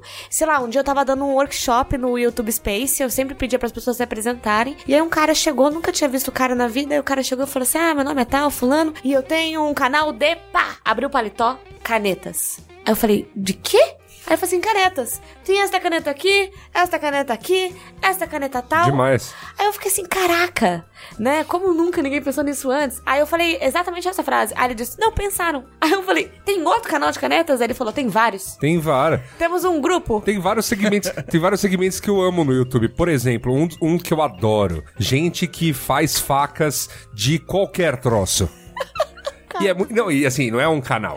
É- São são vários. vários. Então o cara pega uma corrente velha de bicicleta, começa a colocar aquilo na forge, no forno, pro metal ficar mole, e vai martelando aquilo. Obviamente vai acelerando, mostra cada martelada. Aí de repente sai uma faca. Cara, é maravilhoso. Gente, só não tem no YouTube o que é proibido por alguma lei ou porque eles não querem que tenha, que não tenha. Porque basicamente você tem tudo, Pode qualquer tudo. coisa. Exato. Só que aí, essa coisa do você se comparar e tal, eu vou dar um exemplo exatamente da minha realidade. Eu tenho um canal de literatura. Inclusive, tava ontem falando com o Daniel Lameira, que já esteve aqui, inclusive. Grande figura. É, e aí a gente tava falando sobre essa coisa que teve da Jujutsu, da Júlia, falando, fazendo a propaganda de um livro, né? Falando do livro, nem era uma propaganda, acabou virando uma. E, enfim, a, a coisa absurda, estratosférica que tomou esse vídeo da Júlia. Eu, enquanto tenho um canal de literatura, sou uma booktuber, como eles costumam chamar, foi um frenesi no meio da comunidade, do tipo, e agora? Ferrou. A gente tem uma youtuber grande, porque assim, eu, enquanto booktuber, jamais vou conseguir o número da Júlia, né? Posso chegar próximo, mas eu nunca vou ter. Porque eu falo de uma coisa extremamente nichada, né? Tanto é que a maior booktuber do Brasil tem 400 mil, não, 300 mil inscritos. É, mas assim, os views são lá 20 mil, 10 mil. É um limite ali, entendeu? É, e ela já tá, sei lá, 10 anos fazendo conteúdo. E aí foi um frenesi essa coisa na internet, é, dentro dessa comunidade. E eu tô pagando pra ver que vai ter uma galera booktuber que vai começar a fazer vídeo igual a Júlia. Por quê? Porque quer chegar no número da Júlia. Entendeu? Isso é errado. É, inclusive, assim, pra vocês terem uma noção do quão frenesi foi, começaram a sair várias matérias no meio do mercado editorial provando que, na verdade, o vídeo da Júlia, por exemplo, vendeu só 800 exemplares. Que é um, um número muito pequeno, né, dentro do mercado. E aí falando assim, ah, tá vendo? Nem fez tanto sucesso assim, gente. Só que, sei lá, eu tô conversando com a com a minha mãe, minha mãe sabe quem é Júlia. Eu tô, eu tô- esse dia eu tava na terapia. Minha terapeuta falou assim, viu, querida, você viu o vídeo da Júlia? Eu falei, ah, pelo amor de Deus, garota. Mas enfim, é, aí é que tá o erro. É, eu, enquanto tenho um canal, tenho lá a minha empresa, tenho a minha coisa, eu olhar pra alguém que tá fazendo sucesso e querer copiá-la, não porque o meu jeito é genuinamente parecido ou porque eu sou uma esponja de manias e tal, é porque eu quero conseguir o número dela. E, e isso que, que é o, o pulo do gato, entendeu? Que tá errado a gente apontar pra isso. É, é você entender que dentro do seu nicho, dentro da tua realidade, dentro da fisioterapeuta que vende palmilha, é demais, porque ela tá vendendo. Do jeito que ela nunca É. teria vendido antes. Eu compartilho da sua visão como criador que gosta de criação, né? De, da criação em si, né? Não faço canal de YouTube, mas como criador. Escreve e tal, faz assim, Grava podcast. Tá, podcast e tal. Mas eu acho que ao mesmo tempo tem espaço pra quase tudo nesse mundo, né? Então, assim, tipo, você vai lá, você vai ver que vai ter gente que vai criar canais com formatos absolutamente batidos, que é exploração pura de alguma oportunidade, sabe? Tipo, a quantidade de canais, cinco gadgets, cinco, não sei o que lá, cinco coisas de viagem, cinco, não sei lá, que o cara fica reprocessando vídeo promocional de produto de Kickstarter e companhia é gigantesca. Lá, o cara descobriu que tem um custo baixo, ele viu uma oportunidade, ele faz, deve dar uma grana, a hora que não der ele fecha, não tem nenhum valor criativo pra ele, mas é um fazedor de dinheiro e ele se desinteressa tão rápido quanto ele se interessou. É, então tem- tem gente que o negócio das pessoas é esse, Não, entendeu? tudo bem, gente. A Vou- gente, teve, a gente teve isso nos blogs lá atrás com, o- com os- o que a gente chamava de site paraquedas, que hoje em dia, né, traduzindo aí pra internet atual, seria aquele tipo de chamada clickbait. Mas a, gente trabalhava na época mais com o Google, então era uma coisa de você criar um título e um conteúdo pra você atrair gente que caçava sobre determinado assunto no Google. E eu acho que o YouTube Isso, tem dessa Tem arte. pra aí. caramba isso. Mas É. eu acho que claro que a gente tá falando, como a gente tá falando dos youtubers, é claro que a gente tá falando de uma categoria de pessoas que supostamente são criativas e que têm ambições um pouco mais. Então, um aí, pouco aí, aí, maiores, aí eu, né? já fico, aí eu já fico mais na questão de. É uma ferramenta. Ferramenta Isso, atrai exatamente. qualquer, Exato. Qualquer pessoa. É, mas As que, mais é que o meu ponto nesse é- caso é assim, é que, tanto. é que o Mas que alguém- eu hesito em usar é, é o termo certo e errado, né? tipo Não, eu não tô coisa. usando certo e errado, não. Eu tô usando Não, o que. mas eu eu- eu, usando. Eu, Alexandre, tô, eu- então, eu nem, eu nem queria fazer juízo de valor mesmo. Porque assim, alguém olhou pra ferramenta de uma maneira metódica, é, lida bem com números, lida bem com analytics, lida bem com a questão da coisa e cria um formato, bom, vamos lá, gente, a gente gosta de música pop aqui. E música pop é uma fórmula. Fórmula. Tô mentindo? É, isso aí. E eu, eu tava Jamais. até, eu tava até, é, é, de novo, é, pensando uma coisa aqui e sobre um caso interessante, é o próprio Casey Neistat, né? Que é o cara que basicamente reinventou, ou inventou, né? De verdade, o, o vlog moderno, né? O que, o que é o vlog hoje, né? E por mais que ele seja um cara criativo pra caramba e tal, goste ou não goste, o que você não vai poder tirar dele é o fato de que ele desenhou a estética do vlog moderno, né? Existe uma estética antes e depois dele. Só que, como qualquer pessoa criativa, ele não vai reinventar o vlog 17 vezes. Ele vai. Ele, ele, ele teve ciclos em que ele foi criando vários componentes estéticos e visuais e conceituais. Ele foi incorporando coisas e tal. E você sente agora que tem um momento de estagnação criativo ali. E aí a questão que eu levanto aqui é. Esse momento de estagnação, ele é ruim ou ele é bom? Porque ele é um momento de, de Tá bom, então agora vamos tirar o dinheiro do caixa? Vamos, vamos, vamos, vamos tirar o cheque? Assim, pô, beleza, agora os formatos estão começando a se cristalizar, a gente tá começando a aprender como é que se faz para ganhar dinheiro, tá na hora de estabelecer formatos e dentro desses formatos, a criatividade acontecer ali dentro de uma maneira mais que se torne mais fácil ganhar dinheiro, entendeu? E beleza, e, e, gente, sempre vai ter, assim, numa plataforma aberta, sempre vai ter espaço para um formato novo. Mas a minha sensação é um pouco assim, e acho que os números mostram, você estava vendo um estudo no final do ano passado mostrando o seguinte, que com a aturação das marcas, com a entrada dos veículos, junto com os, com os criadores, todo mundo meio junto, e com a própria, com os próprios estímulos que o YouTube está dando, né, de tira palavrão, não sei o que lá, os formatos que eles estão estimulando, não sei o que, tem sim um momento agora, claro, de grow up, assim, tipo, olha, vamos todo mundo aqui preparar o YouTube para um público um pouco mais velho, um pouco mais conservador, que quer uma coisa um pouco mais arrumadinha e tal. Eu acho que tem esse momento. Não sei o que que vocês acham disso. Ah, eu tenho duas respostas. O Camilo empresário fica feliz com isso porque surge realmente uma, profission- uma profissionalização. A partir do momento que eu tenho formatos bem definidos, que eu tenho criadores que realmente fazem, fazem e entregam, eu consigo criar treinamentos para essas pessoas, eu consigo colocar marcas em contato e fazer projetos. Então eu faço essa roda girar. Como criador, é uma resposta mais paranoica. Quando o mercado tá flat, eu já fico pensando, pô, então alguém tá preparando a minha ideia e vai Isso. lançar amanhã. Eu preciso fazer. Que, que, meu Deus, meu Deus. Alguém vai aparecer com alguma coisa. Alguém vai. Sempre. então sempre. tem isso. Então, como empresário, eu fico muito feliz com isso Tá e, e acabo pensando em mais maneiras de como potencializar isso. Mas como criador, você sempre vai ficar isso. E agora? E agora? Putz, será que é. Quem vai me dar uma rasteira agora? é, né?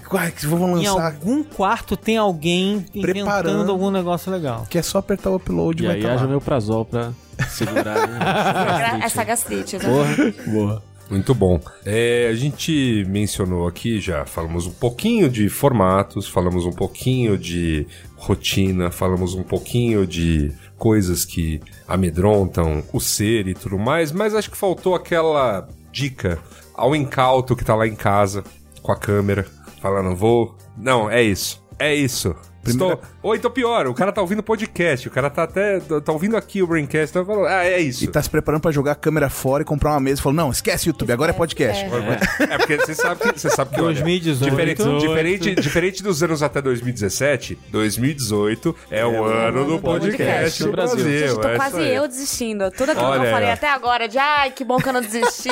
tô aqui pensando, eu tava, juro, juro que eu tava pensando assim, por que, que eu nunca fiz isso antes? Não, desiste com a gente. tá é. tudo milionário. É aqui. é a coisa mais maravilhosa, melhores ouvintes. Mas enfim, a gente acho que vale deixar uma, uma sei lá, uma singela dica, uma singela lista de, de coisas para o incauto que está fazendo o seu primeiro vídeo se atentar nessa funça que é virar um criador de fato. Às vezes a pessoa não é a primeira coisa que ela vai criar na vida. Mas, por exemplo, como eu fiz essa migração no ano passado. Tô aqui produzindo podcast já, né, desde 2012 com a galera, 2014 em Mopoca, escrevo no B9 desde 2009, blog, então tô nessa desde 2001 e ainda assim fui parar no YouTube só em 2017. Né? Mas fui, uma hora fui e obviamente tinha que ouvir muitas dicas como ouvir. Então acho que vale a pena a gente dar algumas aí pra quem tá se aventurando nessa. Acho que a principal é não peça demissão do seu emprego pra abrir o seu canal. Por favor, não. né? Você só aplica dinheiro quando entra dinheiro. É, é isso. Eu também gostaria de comprar uma super câmera, uma Sony A7S, tal, mas não, é quando entra dinheiro, né? Então acho que esse é, esse é, o- esse é o primeiro grande ponto aí pra esse cara. E o outro é uma dica Pra quem fala assim, ah, você vai ficar falando disso, eu quero uma dica prática. Cara, se você procurar os teus últimos assuntos dos seus últimos cinco vídeos no YouTube, escrevendo, sei lá, você escreveu sobre é, escovas elétricas e você não achar o seu vídeo, tá na hora de você fazer uma reciclagem aí técnica, entendeu? Escrever melhor os seus títulos, entender quem é que tá assistindo, como eles procuram. Então, por exemplo, eu trabalhei num lugar que se falava dormitório e era guarda-roupa que a gente vendia no site, né? Então colocava, né, dormitório com duas portas, não sei o que. Dormitório pra mim é o quarto, né? É, sim, sim. Por muito tempo, até que em 2000 alguma coisa alguém falou assim: "Eu acho que isso é um guarda-roupa". Pá, pum, todo mundo começou a, a vender, a, a encontrar, a buscar, achou, vendeu pra caramba, aumentou as coisas. Caramba, você é um gênio. Eu falei: "É, então, eu só falei". Um gênio, né? É, então às vezes, às vezes tá na tua cara. Só que em vez de você tá. o- o- se você tá falando daquela receita, daquele negócio que você tá fazendo no seu canal, você tá querendo inventar um título muito mirabolante, tá querendo ir na, na cauda aí do Whindersson, do, do Cossielo, e tá errado. Você tem que construir o teu legado, entendeu? Então eu fui muito nessa linha, eu trabalho muito nessa linha, porque eu né, trabalhei com marcas e agência, e a gente tem que dar resultado a partir do primeiro inscrito. E às vezes o resultado não é dinheiro sempre. O resultado é alguém conversando com você, o resultado é você, de repente, nem tendo que vender, mas vendendo produtos de, de terceiros. O resultado é você ser chamado pra falar num podcast de alto garbo nacional. Ah lá, entendeu? ah lá, ah lá. Então acho Vai que chegar é amanhã, isso. vai fazer. Não, já tem podcast. Já- aliás, já tem um podcast, É né? verdade. Falando de Vídeos, que é o, o seu podcast de video marketing. Olha aí, Bruno. E é Aí, isso. galera. E, e eu acho que a gente se preocupa muito no resultado só dinheiro, dinheiro, dinheiro. E às vezes não é, cara. Assim, às vezes não. Eu tenho certeza que nunca é só dinheiro o resultado. Olha, ó, eu falo, é, cola nas dicas desse homem. Eu me lembro de- do testezinho que ele faz. Ah, seu canal é do quê? Ah, que legal, bacana. Você tem quantos inscritos? 50 mil inscritos? Bacana. Pera aí que eu vou subir agora mesmo um vídeo, que basicamente é um vídeo que eu fiz numa palestra. Ele é tosco. Aí então eu botei o vídeo, aí eu vou colocar uma capa da hora aqui, não sei o que lá, usar umas tags, me dá uns minutos aí. Aí de repente o vídeo tá em, sei lá, em terceiro na busca, pelo assunto. Aí você fala, pô, cara. Essa história foi muito, muito boa. É que assim, muitas vezes eu entendo as pessoas e eu acho que elas estão certas.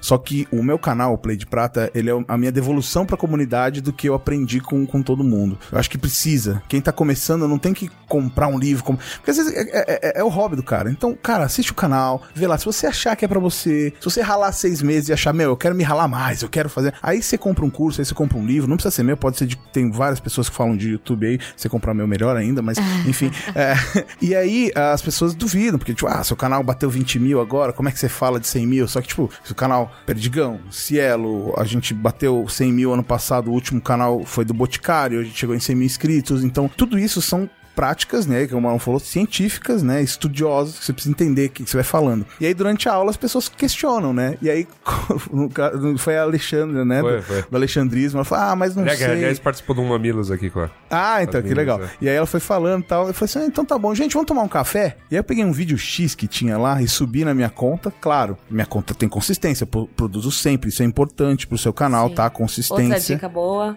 Tem um número mínimo? E aí, Tati, um por semana, né? É, um- no mínimo, assim. Então se Porque prepare, senão se você vai aí. ser, sabe, vai- vão jogar terra em cima de você, sabe? E live é importante toda semana?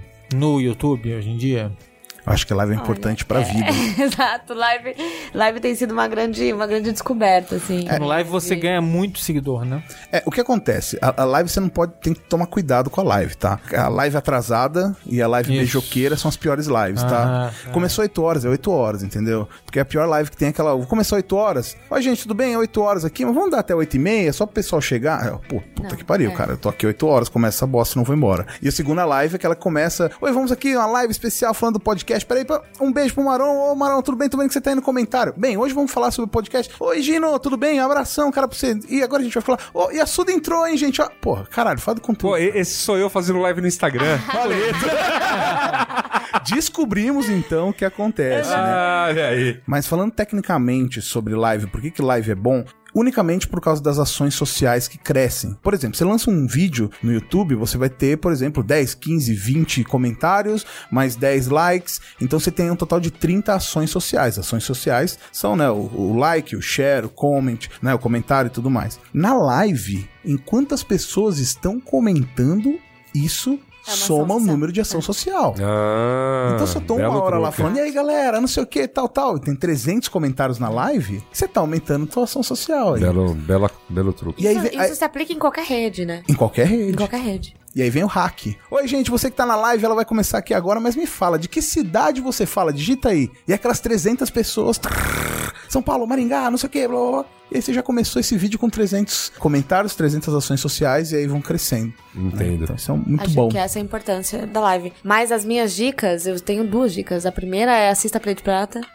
Obrigado. Porque é realmente isso, assim, você tem que estudar, entendeu? Você tem que entrar no seu Analytics e olhar e ver coisa por coisa e aprender e errar também. E aí, quando você vai no YouTube pesquisar, ah, como que eu tiro a rolha de um vinho? Então vá no YouTube e também pesquise como que eu coloco aqui, taguei o meu vídeo de uma maneira boa. Como que eu faço minha miniatura? Então, assim, essas coisas são bem importantes. Então não custa nada pra você estudar o teu próprio conteúdo e também estudar o conteúdo de outras pessoas que te ensinam a fazer a parte técnica. Ninguém vai te ensinar a fazer a parte do seu conteúdo em si, né? Tipo, olha, tem uma ideia assim, assim, assado. Não, mas assim, é. Poxa, faça isso daqui, olha seu analytics, tagueia melhor aqui, olha, bota uma thumb legal, bota a letrinha aqui, faz isso, isso e aquilo. Então isso é bem importante, né? Eu acho que é uma dica crucial pra você iniciar qualquer tipo de coisa. É que nem você lançar uma sorveteria sem nunca ter tomado um sorvete. Exato. Fica um pouco difícil. e a segunda dica é, de novo sendo piegas, é assim, meu, você tem que gostar muito do que você tá fazendo, tá ligado? Porque assim, eu fico muito feliz sempre com o meu canal, porque tenho poucos inscritos. Eu comecei, querendo ou não, né, é, entre aspas, faz pouco tempo, principalmente valer um livro. Mas aí. Tudo que eu falo, eu falo porque eu quero falar muito daquilo. Eu tô lendo um livro, eu falo, cara, animal, eu quero, eu que- quero fazer isso, eu quero falar sobre isso. Eu tô lendo um livro e eu, meu WhatsApp eu tenho áudios de 80 horas, porque eu sou desse, desse tipo que manda áudio. E pra todas as minhas amigas, eu falo, nossa, olha esse trecho que eu li. Então, assim, é realmente uma coisa que eu amo. E aí, quando, sei lá, eu, eu faço vídeos pro Biologia também, um canal de ciência, e eu sentei com o Emílio e falei, Emílio, tem que ter literatura nisso aí. E ele, ah, mas não, assim, não importa, vamos fazer de um jeito que vai, vai ficar. E aí, todos os dias eu levo cabeçada de uma galera do Babalogia, é, porque é um público diferente do meu, só que aí todo dia eu olho e falo, tá valendo a pena aqui, eu tô falando de literatura, eu tô fazendo cara que nunca pensou em comprar um livro de poesia, ele foi lá e comprou e me me marca e fala assim, ô, comprei um livro de poesia. Nunca tinha lido poesia na minha vida. Comprei um livro de poesia. Então, assim, é, e isso que não me faz existir. E aí, quando eu comecei com Valer o Livro, eu comecei dando aula pra quem vai prestar vestibular, porque meu canal também é de educação. Então, assim, é de, de novo, pegando a literatura, que é uma coisa que eu amo, e levando pras pessoas e tentando falar assim, isso daqui não é tão ruim quanto vocês pensam. Isso daqui é legalzinho. Você vai conseguir, de uma maneira ou de outra, achar isso daqui que não é um bicho de sete cabeças. Eu queria ter isso com outras coisas. E tem com literatura, então faça um conteúdo de literatura. É, e isso se aplica, sei lá, se você gosta de escrever cartas,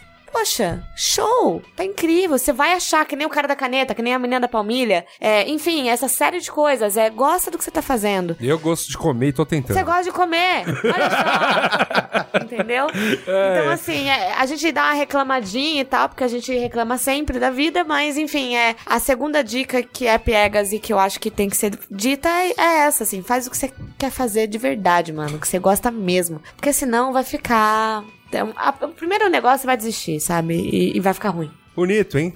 Eu tô chorando. Grandes dicas. Eu, Violino. eu, eu, acho, eu acho que é um bom momento com essas dicas gloriosas pra você começar o seu negócio pra gente ir e continuar com este momento de dicas, né? Dando nossos qual é a boa. Qual é a boa?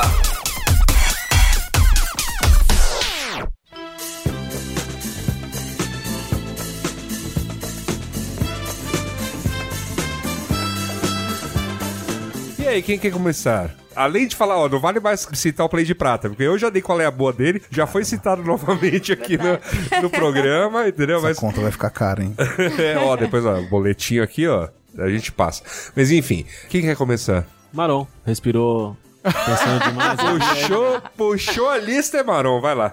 Tá bom. Então, beleza. Vamos lá. Eu vou começar com uma estreia do Netflix. Que o programa tá saindo agora, já, já tá no net, disponível no Netflix o Aniquilação. Com a Natalie Portman, Jennifer Jason Lee, é, um elenco. O... Baseado no livro do, do o- Jeff? Isso. Pô, rapaz, eu não sabia que iam fazer Isso. essa porra. É, roteiro e direção do Alex Garland, é, né, Oscar Isaacs, é, enfim, é, cara, o elenco é ótimo. Já saiu? Já saiu. Vai chegar em E casa. amanhã eu tô de folga? é um filme difícil, baseado num livro complicado, que muita gente achava que era infilmável porque é muito complexo. O filme ficou engavetado. A Paramount não sabia o que fazer com o filme. Aí o Netflix pegou a distribuição mundial, né? Nos Estados Unidos não sai no Netflix, no resto do mundo sai.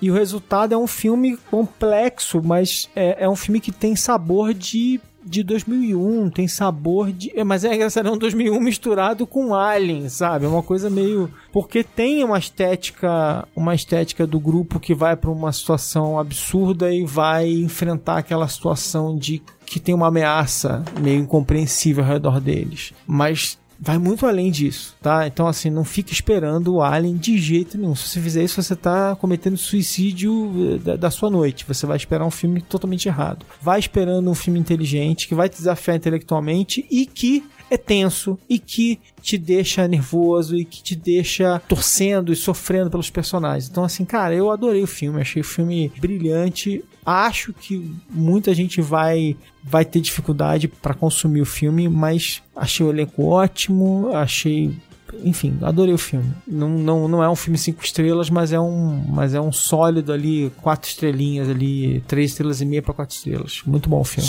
Pô. Sólido Eu- eu- 4 ou 3 Eu, três po- eu pra posso quatro? pegar a carona da sua dica pra, pra falar do livro do Jeff Vandermeer. Fala, que é por favor. Aniquilação, que, é, que eu não vi o filme ainda, eu fiquei surpreso porque eu tava viajando, eu não fazia a menor ideia que estavam fazendo o filme do livro. E foi um livro que é- é- é- você falou bem, essa coisa, não é um cinco estrelas, mas é um quatro estrelas sólido. Ou três e meio. Porque assim, se é 4 Foi estrelas bom. sólido, não é 3,5, né? Não tá tão É, sólido. é um livro né? que não é tão longo, é um livro relativamente Aham, curto, assim, dá pra ler bem rápido, mas é... Tem continuação.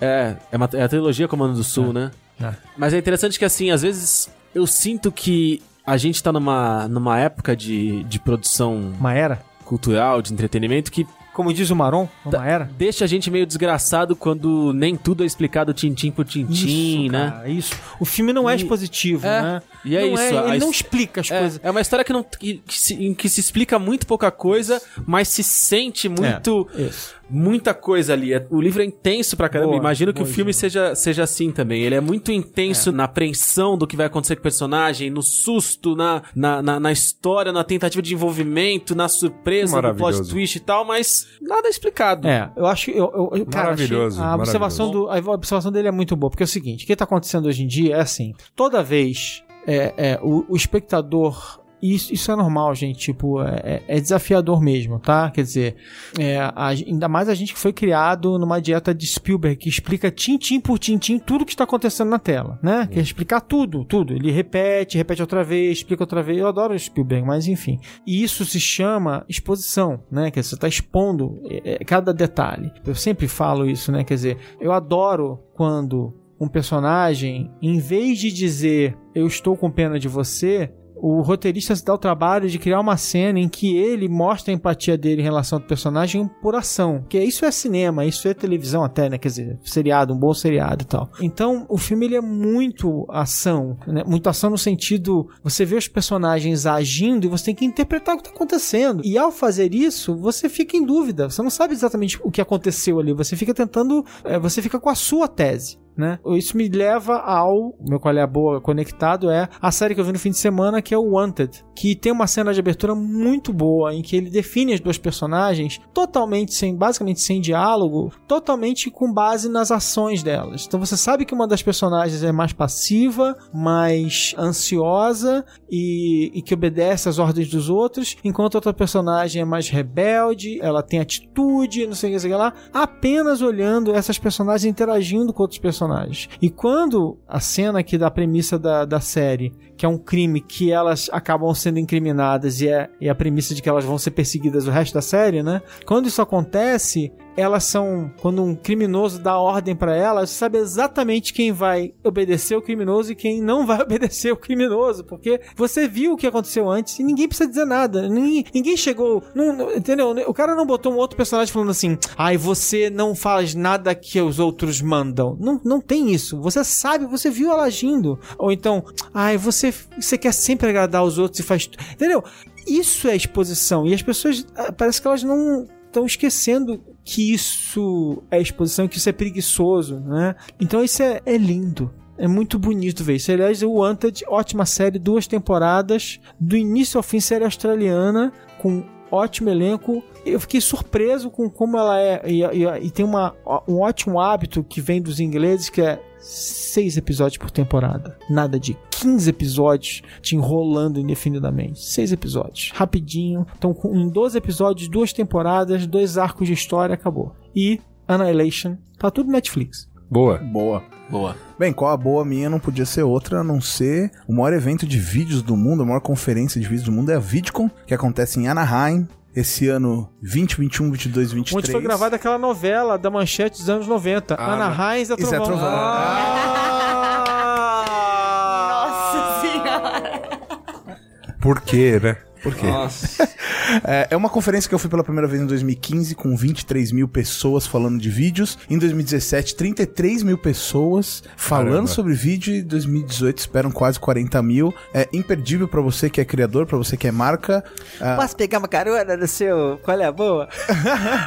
Não, vai, fala, tô brincando. Não, e eu acho que é, é- se você quer realmente entender esse mercado de vídeos, entender como que criadores estão criando novas coisas, lá é o local. Cara, demais, né? Eu, Demais. Eu, fui Já foi, né, achei mano? fantástico. Achei fantástico. Explodiu minha cabeça. Sim. Aí nesse momento você entra lá em videocom.com e fala assim: ah, mas é muito caro, quanto que eu vou gastar? Em média, de 6 a 8 mil reais, tá? Pra você ir, ficar uma semaninha e ir lá. Claro, se for na Disney, for fazer outras coisas, aí, Ah, aí você ainda pode dar uma esticada e fazer outras coisas, É. aproveitar o preço da passagem, que não é barata, e tentar esticar, porque a Disney é do lado, né? do lado. O último dia, a confraternização do evento. na, na, na É na Disney. Então você até pode falar pro seu chefe, você foi na Disney, mas era trabalho. Mas enfim, eu acho que é muito legal, principalmente que é o que a gente tava falando, é, é um evento super bem dividido. Então a comunidade, o pessoal que é fã. Você vai fica- conhecer você vai conhecer criadores de do YouTube, você vai ter a chance, você pode entrar na Aham. loteria e tentar conhecer criadores de YouTube e tirar foto, autógrafo, Meet lá, and greet aquelas lá. coisas, porque tem o meet and greet. no segundo andar do lugar que é só pra criadores e é pessoas falando realmente. Aí é um pouco não mais é essa, caro. essa coisa que a gente fica de, ai não, não vou contar meu segredo. Lá os caras falam mesmo, Falam. entendeu? Tipo, Fantástico. eu lembro de eu, de eu batendo papo com o pessoal do Fail Army, que é o maior é, canal de videocacetada do mundo, e o cara falando, meu, pô, que legal, mas a gente usa essa estratégia de playlist aqui, aqui, aqui, e funciona, testa lá, sabe? Sem frescura nenhuma. Isso. E o último andar, que aí é pros paladinos, né? Pras marcas, que ali é um três, quatro vezes o valor do, do, do ingresso do criador e vale muito a pena. Se você trabalha com vídeo, quer entender esse mercado, alguma vez na sua vida, pelo menos uma vez, eu recomendo muito que você vá na VidCon. Pô, é lá no, no Anaheim Convention Center, que é o mesmo lugar onde acontece a BlitzCon. Pra quem gosta de, de videogames, a, Pra quem gosta de. o evento de... anual da. Pra quem gosta da Blizzard, na verdade, né? Não de videogame. É, Da acontece Blizzard, lá no mesmo lugar. Que bacana. Eu, ai meu Deus, eu tava pensando o tempo todo como é que vocês conseguiam escolher só um, sabe? Eu vim pra cá com três ideias, eu falei, ah, Everything Sucks, Please Like Me, Helena Ferrante. Fala tudo, já falou. Eu já agora falei é. todas, Pronto, agora acabou. já vai. Obrigada, Yasuda, gente. vai lá. Próximo. É. Não, mas assim, é, eu fui ler um artigo esses dias, porque eu tô fazendo live no Instagram toda segunda-feira com convidadas mulheres. Eu tava lendo vários artigos sobre, enfim, a mulher na literatura, a mulher nas artes e não sei o que e tal. E aí eu caí num artigo, numa revista de 1888, gente. E aí nesse artigo falava é, a mulher louca da literatura. E aí falava sobre coisas que tá no meu pensamento loucamente. Então, assim, só procurar no Google a mulher louca na literatura que vocês vão achar. É porque é como a gente, enquanto criador de conteúdo, e isso tá falando da literatura exclusivamente nesse artigo, mas se aplica pra tudo, é, a mulher, ela tão colocada sempre como é, dentro dos estigmas ali, né? Ela tem que ser maternal, ela tem que gostar de rosa, ela tem que saber cozinhar, ela tem que ficar dentro de casa, ela tem que fazer todas essas coisas. Que quando ela sai de qualquer uma dessas vertentes, ela é colocada como louca. Então, assim, olha, olha aqui a mulher louca que traiu o marido. Olha aqui a mulher louca que não quer ter filho. Olha aqui a mulher louca tal. Ah. E aí, como que na literatura a gente tem uma quantidade absurda de mulheres, de personagens mulheres, que são loucas. Às vezes loucas de insanidade mental, e às vezes loucas só por ser, ah, louquinha aqui, haha, né? É um viés, É, né? é um viés, Muito é um viés só de quando a mulher sai de qualquer um desses traços que elas são colocadas. E ainda mais, né, uma hora dessa, desse artigo, começam a falar sobre quando a mulher vai criar, que ela acaba criando personagens normalmente que seguem um pouquinho esses padrões, porque ela tá, né, desde sempre escutando que a mulher tem que ser assim, e por isso que muita escritora mulher acaba criando personagens que são exatamente iguais às personagens mulheres que os homens criam, sabe? É, isso acontece, mas o próprio fato da criação, o como que você já é considerada louca só por criar por criar algo, porque a mulher nunca é criadora. A mulher ela é a musa ou ela foi criada por um criador, sempre homem, claro. Né? Então, assim, quando você ousa a criar algo enquanto mulher, você já é louca. Entendeu? Então você já vai usar a insanidade, você já vai usar a loucura nos seus personagens, nos seus seriados, se você for fazer um filme, documentário, qualquer coisa que seja, como quase uma metáfora sobre o que você passa na vida. Então, assim, podem reparar que todas as personagens que vocês conseguirem lembrar vai ter um quesinho de loucura. Por quê? Porque é uma coisa meio que revolucionária. E isso até hoje, né? A gente pega seriado, filme, é, livro, qualquer coisa que seja criada hoje, 2018, tem ainda o mesmo viés, porque a gente foi treinado a pensar que a mulher sai um pouquinho ali do que a gente acha que a mulher tem que estar. louca, né? Então. Você tá louca! Mas é basicamente é isso. impressionante, né? Então eu fiquei muito impressionada como assim, é um artigo especificamente sobre a mulher louca na literatura, mas como se aplica em todo o nosso viés, assim, como a gente o tempo todo é taxado de maluco, inclusive é até um xingamento, né? Quando você tá no meio de uma briga ali, é, costuma ser um xingamento de, ai, louca, cala a boca, sabe? Ai, você tá esclerosada, você tá louca, você tá Verdade. maluca, você tá, sabe, seus nervos, não sei o quê. Então, assim, é como isso pode se aplicar e como a gente pode pensar sobre isso quando a gente for criar algo ou quando a gente for se relacionar com, com outras mulheres criadoras. Vai lá, Edno. Faz tempo que eu não falo sobre videojogos aqui. Eu. Na verdade, o que que você tá rindo de mim? Não. Eu juro que eu achei que ele ia falar assim: a gente ficou duas horas falando de canal de YouTube, agora fala de música. Eu juro que ele ia falar. Ele É, mas que eu, eu- eu falo isso, né? Eu, eu introduzi mal. Bom, como a gente já passou uma hora e quarenta falando sobre YouTube, eu vou dar uma dica diferente, eu vou falar sobre videojogos. É, faz tempo que eu não falo sobre esse assunto. Eu me sinto até um pouco traidor, não é?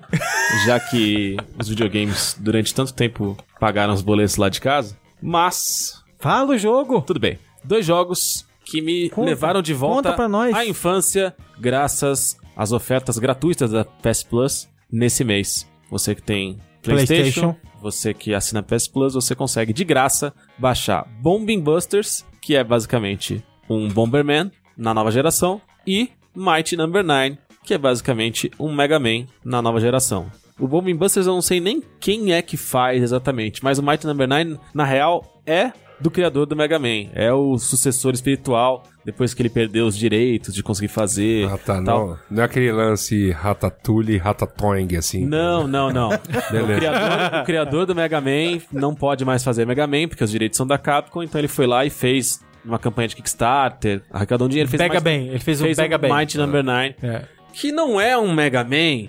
é. Então não vai achando e falando, nossa, eu vou jogar e vai ser igual o que era. Não é.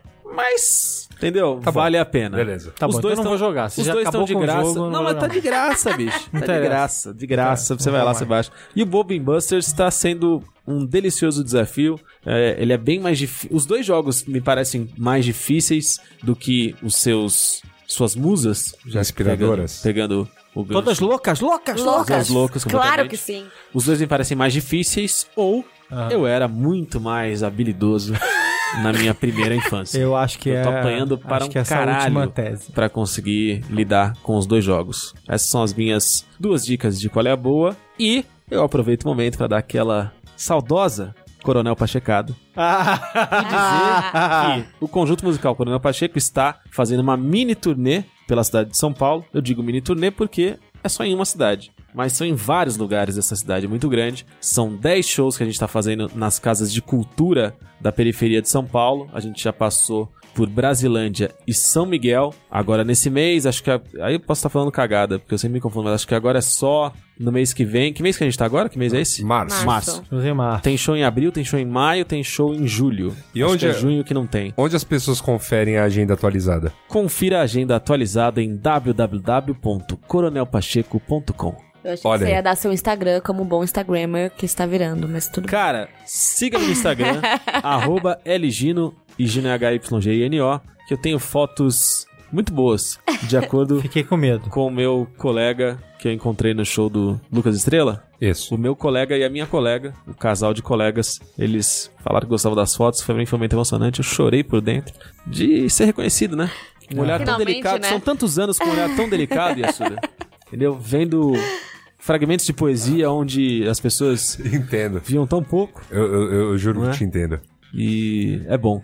Que bonito. É Que isso. bonito. E você, E Assuda? você, isso? Para encerrar este Qual é a Boa e quase este programa, eu já falei aqui de uma inspiração para quando eu produzi a segunda temporada de Coisas da Rua, foi especial Japão, é, que foi um programa do- ligado ao chefe David Chang. Então, minha dica hoje é, está relacionada ao novo programa dele no Netflix, Ah, que é o Ugly Delicious. Agro Delicious. E que é, assim, É maravilhoso. maravilhoso. Cara, mas peraí, então o Netflix tem que mandar um boletão, né? Não, e- e, olha, fazia tempo que eu não via um algo no boletão. Netflix de produções inéditas que eu falava, ah, ok, isso eu vou parar pra assistir. Porque, desculpa, Altered Carbon, caguei, assim.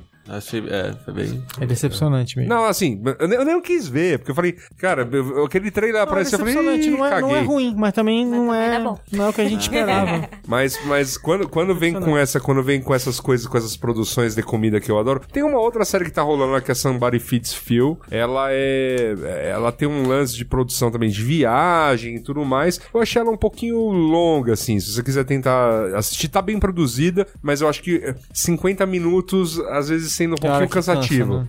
É. Agora, a do David Chang, Cara, é maravilhoso. São 50 minutos que você quer que seja 3 horas, assim. Porque ele tá explorando a comida de acordo, assim, com como essa comida se desdobrou no mundo. Então, a pizza. Ah, então só em Nápoles se faz pizza genuína? Ou que nem os americanos até acreditam, só no Brooklyn se faz pizza genuína? Aí ele mostra os caras no Japão passando maionese e colocando atum cru. E beleza! E, e ele, e ele curte muito a beleza. Faz o cara do, do Lucaris comer Domino's Pizza. e, e é Que isso. é maravilhoso, inclusive. É, ele- é- é, a forma como ele vai brincando e mostrando que, que, assim, luxo e popular tem que se juntar, porque são comidas populares, é, é, isso é muito bacana. Já diria Joãozinho 30, né? É, é verdade, olha aí. E assim, como já serviu de inspiração pra mim, né, uma série que era com ele, que era Mind of a Chef, pra fazer justamente o, a segunda temporada de Coisas da Rua, com certeza, assim, alguma coisa a gente vai beber disso, porque é muito bom. Eu tô eu realmente fiquei maravilhado com essa série. Tanto que é uma série que eu não tô vendo antes de dormir, porque eu quero prestar atenção aos detalhes mesmo. Aham, boa. Bem legal. Você não tava vendo antes de dormir porque você não queria dormir com fome. Também tem isso. É, também tem isso, Lanchinhos é, da tem- noite, é, lanchinhos da lanchinhos noite. da noite. você falou que alguma exatamente. coisa disso vocês vai beber. É porque nem um episódio ele fala de Negroni também. É isso. Tô vivendo com muito marrom. Então é isso, né? Então- Qual é a boa, é isso? E qual é a Mas- boa? É isso. Aí se, aí se tivermos comentários, Merigo que volte e os leia, não é mesmo? É isso aí. É isso. Isso aí. então, até mais. Comentando os comentários.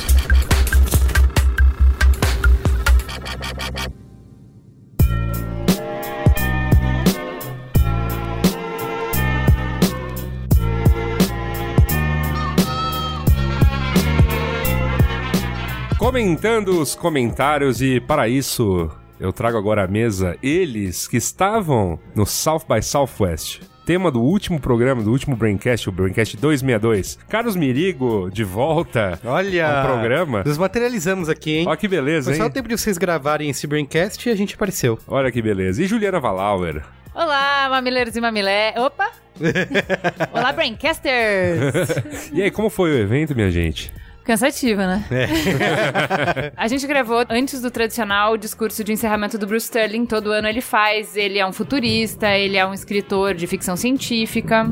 E, cara, eu sei chorando do discurso dele, saindo uma bad que não passou ainda, sabe? Toda vez que ela conta, ela tá chorando. É mesmo? Então tá realmente É. abalada. Ai, gente, eu tô, não sei, que me pegou esse negócio. Então vai, fala ano aí. passado, Ah. ele fez. Ele é muito. Ele é muito debochado, Uhum. tá? Então todo ano ele tira sarro da galera, do que virou, porque ele é um dos fundadores. A festa de encerramento dos primeiros anos era na casa dele. É, Então ele viu o SXSW moleque, de raiz, da galera que queria criar alguma coisa, que tava lutando contra o status quo e tal. Toda essa galera cresceu e hoje a tecnologia que eles estavam lutando pra implementar, ela já é soberana, ela não é nem questionada. Então ele tem um, um ranço com essas coisas, com o público ter mudado, com o tipo de conteúdo ter mudado, com a falta de autocrítica, ter virado uma coisa poser, enfim, toda a discussão raiz Nutella é o cara. Daí eu sei que ano passado, eu preciso explicar o discurso do ano passado, senão vocês não vão entender o discurso desse ano, porque eu acho que a maior parte das pessoas estavam lá meio que não pegou essa mensagem.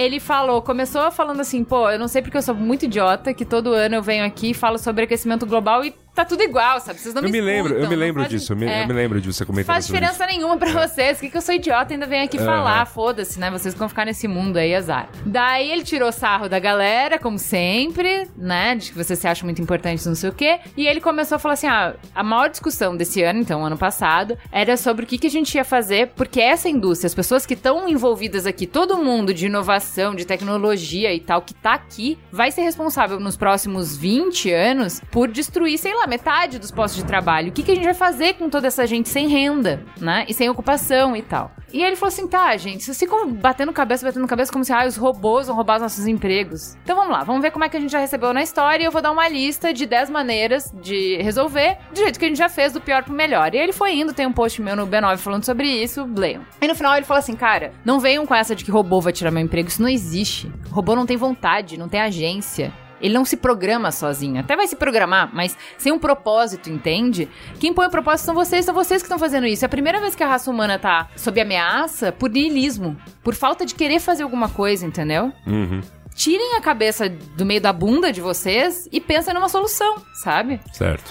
Então ele terminou com essa vibe muito acordem, se mexam, façam alguma coisa. Legal. Corta Pra esse ano. pra esse ano. A gente falou no programa e vocês escutaram que tava uma vibe, mas, pô, faltou uma autocrítica, pô, ninguém tá criticando a tecnologia, tá faltando tal. Tava já esse misto de situação, sensação no ar. Aí Aham. chega o velhinho, ele já começa dando no peito da galera antivax, porque ele é assim. E aí falando assim: ah, eu tô, tô meio gripado e tal, então obrigada por terem vindo, mas eu não devo ser perigo pra ninguém de vocês.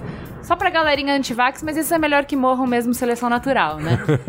Esse é o naipe da conversa só pra entrar. É, Aí ele começa falando, ah, de aquecimento global. É o velho chato que sempre vem falar, mas assim, não é que eu vou falar do que vai acontecer o arauto do apocalipse. Acabou uma. Como é que chama? Esse furacão dele, sei lá, essas chuvas, enfim. Acabaram de atacar uma cidade grande lá. Então eu vou falar um nome qualquer. Denver. Pô, um prejuízo considerável. Nem assim vocês vão pensar. Tipo, quando vai ser o próximo? Quantos mais desses ataques que uma cidade grande e rica consegue aguentar? O que, que vai acontecer se forem três na sequência? Se ninguém de vocês está preocupado, será que pelo menos os chineses que, que fazem especulação no mercado imobiliário não podem se preocupar com isso?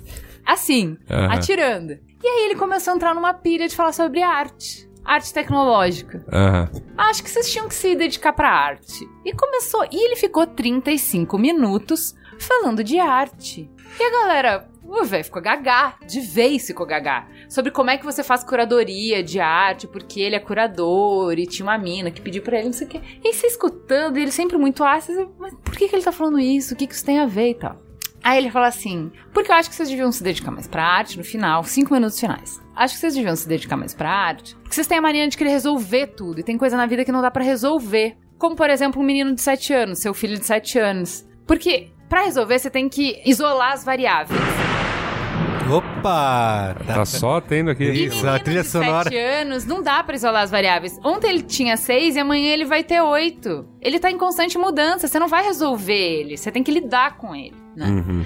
E aí ele começou a fazer um paralelo sobre o, como é que o menino de 7 anos ãh, se comporta diante da arte, desse frescor, essa vontade de experimentar, de não ter vergonha, de se atirar pras coisas, de ter interesse, de ter infinita curiosidade, babá. E como os adultos fazem, de seguir sempre um roteiro, de ter medo de ser ridículo, de babá, babá. Falou algumas coisas. Até aí, o que, que ele tá falando?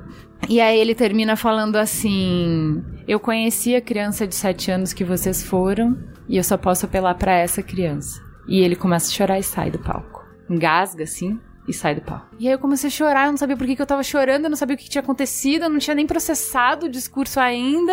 E aí eu fiquei, tinha um amigo meu comigo na palestra, eu falei: O que, que aconteceu aqui? Que, que aconteceu? O que, que aconteceu? O que eu entendi, assim, todo esse desconforto que a gente tava esses dias de, poxa, faltou autocrítica, faltou pensar no impacto dessa tecnologia aqui. Eu não vi muitas críticas a isso. Pra onde a gente vai? Porque o SXSW é sobre isso, sobre futuro, né? Eu acho que eu fui pra essa palestra esperando que ele me desse uma paulada e apontasse futuros como ele fez ano passado. E a sensação que eu fiquei foi, sabe quando você faz uma merda gigante e você olha pra sua mãe esperando que venha a bronca e não vem, ela só te olha muito desapontada?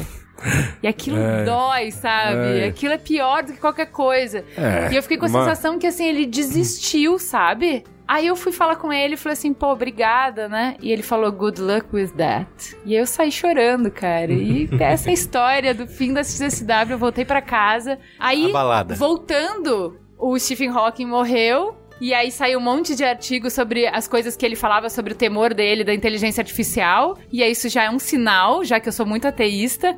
Sou ateísta ortodoxa. Aí eu já fiquei pensando, né, sobre essas coisas, como, como a gente tá deslumbrado com tecnologia e pensando no admirável mundo novo e não tem essa construção de crítica e de, né, tipo, as pessoas que como é que eu posso dizer? Tipo, existe um- uma elite, um- um- uma mesa redonda de poucas pessoas, que não são poucas em quantidade, de- em número absoluto, mas são poucos em números relativos, que vão decidir os rumos por muita gente. E que elas não estão sendo chamadas à responsabilidade de ter clareza sobre quais são os riscos, sobre como é que a gente vai lidar com isso, qual é o plano à frente, entende? Enquanto a gente fica se degladiando com conflitos dos séculos passados, a gente tem uma série de conflitos de futuro pra resolver. E a única coisa que foi pra mim inspiradora e que me deu esperança foram as discussões sobre hum, corrida espacial.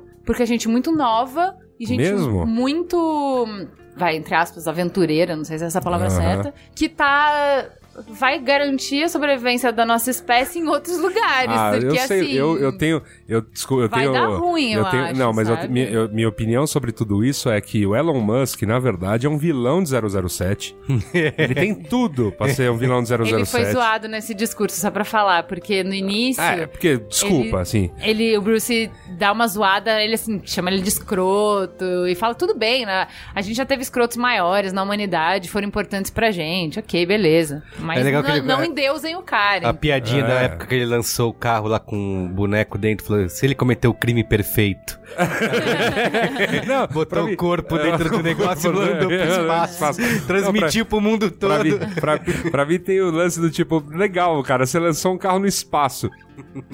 Não, Você não vai ter nossa autorização pra pegar duas bombas de fusão nuclear pra- a título de criar atmosfera em Marte e depois mirar essa merda de volta, querendo one million dollars pra não lançar elas na Terra. Eu tô falando, é roteiro de James Bond. Ele, ele é, ele é O vilão do O James vilão Bond. do James Bond, cara.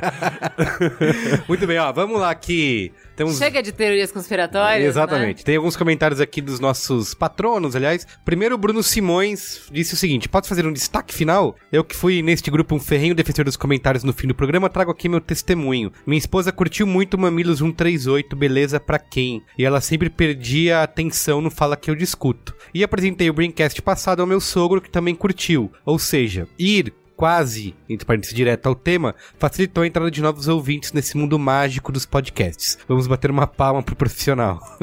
Sobre o último programa, vocês disseram que os vídeos estão no site do evento. Já pensaram em fazer uma playlist com o que viram de melhor por lá? É, nem tudo sai, né? Só os principais keynotes, eles botam vídeos lá no canal do SXSW.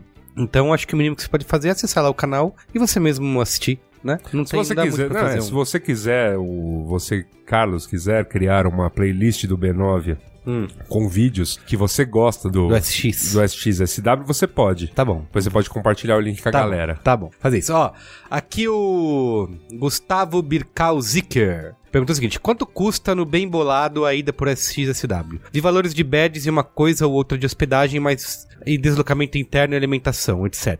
Então, Estimado fora passagem, uns 5, 8, 10k? Então, o problema eh, desse ano, enfim, na- dos últimos anos, é que o câmbio tá muito ruim pra gente, Tá. né? Então, assim, a gente pagou comprando com antecedência dólar pra evitar IOF e outras taxas, enfim. A gente pagou 3,41. É, acho que foi isso.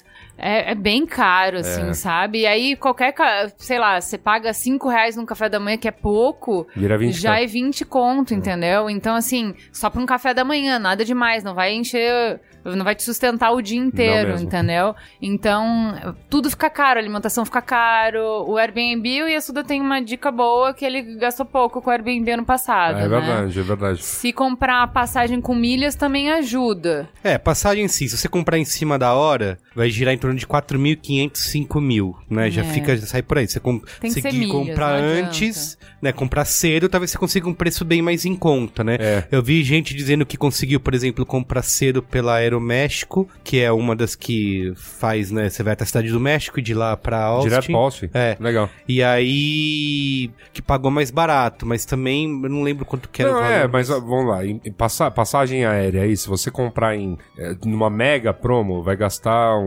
perto de dois mil reais. Às vezes um pouco menos. Mega promo Mega mesmo, promo. né? Se não comprar em promo, vai gastar aí uns 3 e alguma coisa, quase 4. Se pegar em cima da hora, 5, 6. Isso. É, É isso mais ou menos aí que você tem que ter em mente. Pra hospedagem é que o range varia bastante. Ó, É. hotel perto lá do centro, do centro de convenções, que é o que todo mundo quer e esgota super rápido pelo sistema de hospedagem lá do SX. A diária é em torno de 250 a 300 dólares, né? Diária. Diária. É isso nos aqueles Isso em hotéis reais. do Então, isso vira, isso vira mil e cacetada reais por dia. É, os hotéis que são um pouco mais distantes, é, a diferença de preço não é tão grande. Porque assim, o que, que acontece? O evento pega toda a rede hoteleira ali da cidade, bota tudo dentro do mesmo sistema e tenta oferecer, segundo eles, um preço promocional. A cidade não é grande, então se você ficar próximo, assim, não exatamente colado no, no Convention Center lá de Austin, mas em volta ali do centro, né? É. Você consegue fazer tudo a pé. Consegue, mas assim, o primeiro ano que eu fui, eu e o Gustavo Mafra, a gente pegou um hotel bem distante, cara, lá na I-35, cara, na rodovia. Aham. E a gente pegava o Uber todo dia pra ir, pra voltar e tal. E a gente depois comparando os preços dos hotéis, achou que não valia a pena a economia, porque a diferença de preço era, Era pouca, pequena. assim, era pequena. É, eu, pra- eu senti, eu senti Mas mais... Airbnb é outra história. É, eu senti mais diferença no Airbnb. Eu fiquei bem longe. Eu fiquei também na, na estrada, mas assim, de carro sem trânsito, uns bons 10 a 15 minutos até o centro. Aham. Então, Mas você falando de foi uma, coisa distância em maior. cima da hora ou foi uma coisa. Não, quem, é, quem tinha visto não tinha sido eu, tinha sido uma amiga, né? Porque de repente você vê Airbnb cedo, talvez consiga opções que sejam Ah, próximas. o, lance, o lance todo foi, a gente conseguiu, era uma casa que era compartilhada com a família que, que lá morava. Então a família liberou dois quartos e um banheiro e a gente ficou em quatro pessoas. Então cada duas pessoas dividiam um quarto e nós quatro dividimos um banheiro. A família tinha o dela e aí as áreas comuns da casa, né? A cozinha e a sala, a gente acabava compartilhando. A, a- a família deixou a gente bem à vontade pra lavar roupa, pra fazer café. Eles mesmos deixavam café pronto lá pra gente Ah, legal. tomar. é, aí Era- você já realmente era uma- já era uma- economiza, né? É, era uma pegada legal. E aí o que acontece? Os meus custos naquele ano, até que eu até te repassei, né? Eu paguei, eu fiquei uns 10 dias lá, né? É. Eu deu 600 reais a minha parte, né? Uhum. Então, tipo, Bem barato. 60 reais por dia. E eu tô falando em Não, reais. ficou muito, muito barato. é. É, aí vezes quatro, vai tudo bem que a gente fechou o pacote pra quatro pessoas, né? Então eu tô falando aí de 240 reais por dia, né? Bem, já dá bem abaixo dos custos de hotel. Sim. E aí sim, colocando na ponta do lápis, o, o deslocamento lá pra região central de Austin, de táxi, porque lá não, Uber não funciona mais, né? Não, Funciona, funciona. Agora voltou, voltou, Voltou, Ano passado ano que tava, que tava Ano passado É, eles ano passado. tinham um aplicativo lá o, o Fasten lá, é, que próprio. é né? horroroso. E aí esse ano já tinha Lyft, que era oficial, a gente usou Lyft É, lá. Não, mas esse Fasting E era, Uber? era, assim, horroroso. O Uber também funcionando. Aí, eu- então, eu usava, desse fasting pra ir lá pro centro, eu lembro de pagar, assim, na, na- no, auge da- das corridas lá, mega tarifadas, devia ser uma coisa de 15 dólares. Uhum. E pra ir de manhã, eu tinha a opção do, do trenzinho, o metrô. Ah, é verdade. Tem um Que é o- metrôzinho que eles- passa do um- lado do centro de convenções. É, o VLT, eles, é, para na frente do centro de convenções. Então eu acordava de manhã, o primeiro trem, se eu não me engano, saía é, às 7 da manhã, então, tipo, de boas, eu conseguia acordar, pegar o trem lá para umas 9 da manhã, chegava na frente do, do, do Convention Center 9 e meia da manhã Sim. e ficava andando pela cidade. Se eu quisesse voltar de trem, dava, só que o trem parava acho que 11 cacetada da noite. Às vezes eu queria esticar, tomar um nego, uns negocinho, né, no, Então, mais uns negocinhos. tomar uns negocinhos ali, aí esticava, acabava voltando de táxi. Aí nessa conta, assim, 15, 15, 20, 30 dólares por dia, mais o custo de hotel, ainda assim compensou ficar, ficar Airbnb. Sim. E aí o outro custo que é caro também, que é- são as badges, né? É, essa que é a entrada no evento. Que é vendido, por exemplo, por cada uma das áreas, né? Que é Music, Film, Interactive e Platinum, que o Platinum dá direito a tudo. Que, assim, pra quem vai a trabalho, né? Acompanhar é, o mercado de comunicação, inovação, tecnologia, eu acho que o Interactive já cobre o principal. Inclusive, é, eles, não, eles não vetam a entrada, por exemplo, se você tá Eles lá... dão preferência. Eles dão isso. preferência, exatamente. É. Se você quiser ver um evento de filme, é, você pode ir com a sua badge de Interactive, só que você tá. Quem tem a badge de filme e a Platinum tem preferência na, na Isso, fila. se, se, aí você fica numa fila em separado, se sobrar lugar, eles Você liberam a tua entra, fila. Exatamente. Então, assim, vamos considerar que o preço de Interactive, ele, as inscrições pro evento começam sempre no dia 1 de agosto, todo ano. Se você comprar até o dia 8 de setembro, que foi agora, foi os valores de 2018, então quem comprou até 8 de setembro de 2017 pagou 825 dólares. Esse é o preço mais baixo de badge, né, para você entrar no evento. Depois ele vai aumentando, a cada mês vai subindo 100 dólares até chegar quando você comprar, se você comprar até o dia 9 de fevereiro, é 1.225 dólares, né? Faltando aí um mês pro evento começar. Aí a partir disso, comprando lá na hora ou então nesse mês que tá faltando, você vai pagar o preço mais caro de todos, que é 1.325 dólares. Então é uma diferença de 500 dólares entre uma data e outra, Sim. né? Então a É. economia é grande se você comprar logo quando começa. É, o ideal, o ideal aí é que você faça um planejamento, né? Se você quiser ir pro evento,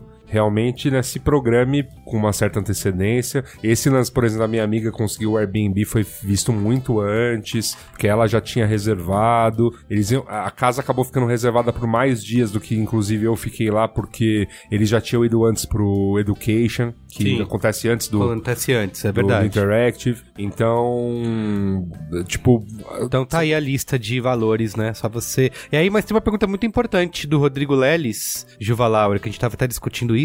Como convencer a firma a me patrocinar pra ir pro SXSW 2019? difícil, hein? Cara, eu vou falar, eu fiquei chocada de saber que duas VPs que a gente costuma ver muito por lá, eu achei que a firma que é multinacional bancasse a ida delas e elas bancam todo ano. A firma acha que faz muito liberando elas pra assistir. Então, assim, isso é só mais um dos sintomas do nosso decadente mercado que não se investe em formação de profissional, nada. Ter a teoria de que se paga bons salários para que você invista na sua formação e isso é uma responsabilidade sua, né? Ah, é, a sim. gente tem, por outro lado, a gente tem um crescente interesse de empresas e agências brasileiras pelo evento, né? Então, eu acho que conforme isso cresce, né? Conforme a cobertura disso é, na mídia cresce, também se desperta aí um... O que, eu, o que eu sugeriria, tá? Que você se oferecesse pra empresa um report. Pensa num produto que você vai vender. Então, assim, olha, pra fazer a cobertura da XSW, pra trazer insights, pra fazer treinamento, pra fazer reuniões de inspiração, vai custar, sei lá, 10 mil, 15 mil, é isso que custa toda a minha viagem. E aí você faz um projeto que você acha que a empresa investiria essa grana. Então, assim, ah, eu vou fazer X reuniões com áreas, essas áreas, eu vou vender esse projeto para os clientes, eu crio um produto, entendeu? Aí, véio, aí, Porque é daí eu acho que, é- que a empresa topa, não porque ela vai investir em você, Sim. mas porque ela vai investir num produto que é viável pra ela. Então, assim, se você pegar três, quatro dos maiores clientes da agência e já conseguir marcar reunião pra mostrar que como a agência é sexy, como a agência, a agência é, é, é, sei lá, moderna, descolada, enfim, que a agência realmente entende de tendência e que ela tá investindo nisso. Se você conseguir marcar essas reuniões e mostrar que existe interesse, aí eu acredito que a agência poderia investir nisso. Boa dica, hein, Juva Laura? Outra coisa que eu esperaria é, essa, é a agência estar te devendo uns favores, assim. Se você estiver no meio de uma, nego- uma negociação salarial, por exemplo, Sim. é o momento de apresentar o projeto. É, exato. Tá bom, não, não aceito, aceito não ter todo o aumento que eu queria, mas... Mas, é, então, mas, momento. Envelopinho. Mas antes, mas antes. Mas antes. É, aí você- passa aquele envelopinho com a proposta. Essa proposta é legal, tipo, uma coisa que eu consegui uma vez vender, não pra South by Southwest, mas pra um outro evento gringo, numa agência que eu tava, era, ah, eu vou pra lá, a gente vai, eu vou fazer uns reports, a gente até criou um blogzinho onde eu ia postando de lá. Pô, cheguei a postar umas coisas no B9 na época dessa viagem também, e aí quando eu voltar, eu vou pegar esses reports tal, junto com as dúvidas que a galera mandou. Aí dentro do- da versão brasileira desse evento, que ocorre em X meses, a gente faz um painel nosso da agência pra falar sobre o que os mundos lá de Nova York e do Brasil se conversam na, na, na área, que no caso era o Social Media Week. Então, era um projeto, foi criado um projeto e tudo mais, fui lá, vendi e tal, e deu certo, assim. Fui passar um frio em Nova York num carnaval aí. Exato. É E- menos pedir e mais vender, né? É, é. E se os seus textos forem bons, você pode falar que, inclusive, você vai conversar com o B9 que, pra ter seus textos publicados no site. É, Isso. pô, de repente. Melhor E ainda. aí você mais participa da sexy cobertura do B9 e a sua agência fica feliz. Por último aqui, tem um comentário que a gente já meio que respondeu, mas ele falou mais coisas aqui, que é o Diego Pácola Moreno. Escutei todo o programa, mesmo não tendo nada a ver com a minha área de atuação. Trabalho em um banco americano. Me xinga de capitalistazinho e assuda. Capitalizazinho. mas tem tudo a ver o banco com o SXSW, né? tem tudo a ver. uma- Ah, tem um eu assisti tem um post uma meu. palestra do, do fundador do Ethereum. né? Não, tem um post meu sobre ano passado o Citibank ter lançado uma API aberta ó. e tal. Um o principal patrocinador do SGSW há anos é o Banco Capital One e o patrocinador Sim, da cobertura do sim. B9 foi o Bradesco Eu fui com ver o Inova pa- eu Bra. fui- Ou seja, Eu fui ver, eu, eu- eu fui ver palestras do Capital One ano passado também, mas achei bem fraco. Mas tá lá, enfim, os caras Sim. estão sempre. É, é, tem Cara, tudo o banco a ver tem com... que inovar Não, também, tem tudo né? a ver com o banco. Inova tem tudo, pra. tem tudo a ver com o banco. Então fez bem em ouvir. E achei bem legal o overview apresentado por vocês. Overview é uma buzzword já. Ah, Resumão. Vamos, vamos botar um resumão. resumão. Não sei se não peguei essa parte, mas vale a pena pra uma pessoa ir no SGSW como turista na PF? Sai muito caro o passe de todos os dias e tem diferença entre passes full e passes pra eventos específicos? Um abraço e como esse episódio teve participação do Guga, vale lembrar que ouvir o Braincast e não comentar é como ir no SGSW e não postar nenhum stories no Instagram. Ha, ha, ha, ha. é, a gente acho que fa- falou dos custos, né, de É, como só PF. Tem, só tem as badges mesmo, não Tem as não- badges, tem passes de, de por dia. Eles vendem Ah, lá. tá. Mas eu acho que não vale a pena, né? Você via- gastar com viagem e hospedagem. Ah, mas de repente pra ver um só, dia pra, só. pra ver qual é que é e o resto do tempo gastar em outra coisa. Talvez. É, repente- Eu, não- eu não vi isso no site, mas eu vi pessoas, eles andam. Tem os adesivos, assim, é Day Pass. Ah, Você Ah, é pode. verdade. Você pode usar. Então, eu, eu, eu acho de repente é uma. É que assim, de coração, se não for pro evento, Austin não tem mais nada, sabe? Então, assim, você fica uns dias em Austin e depois rapa fora de lá, porque assim, tem nada pra fazer lá no seu evento. Não fala isso, Luiz Ah, Assuda. sério, pô. Tem o Pode ir lá no congresso Você da- pode, do- você, do pode comer, você pode comer carne lá. É, tam Pra caramba. também. Tem o... Não é? Lá é a capital do Texas. É, capital do Texas. Mas, mas assim, é. Você pode ir na Target comprar camisas por 10 dólares, Não, como não eu. isso Não, pode ser. Então, enfim. Você pode. Não, assim, é uma cidade que respira o evento, que é uma cidade que. Assim, se você for pra lá pra não ir ao evento, assim, você pode até dar uma pinga lá, ver qual é que é, fica uns dois dias, mas depois, ó, sei lá, tem outras cidades, né? Tá bom. Outras coisas bacanas pra fazer. Muito bem, é isso? É isso. Até a semana que vem. Tchau.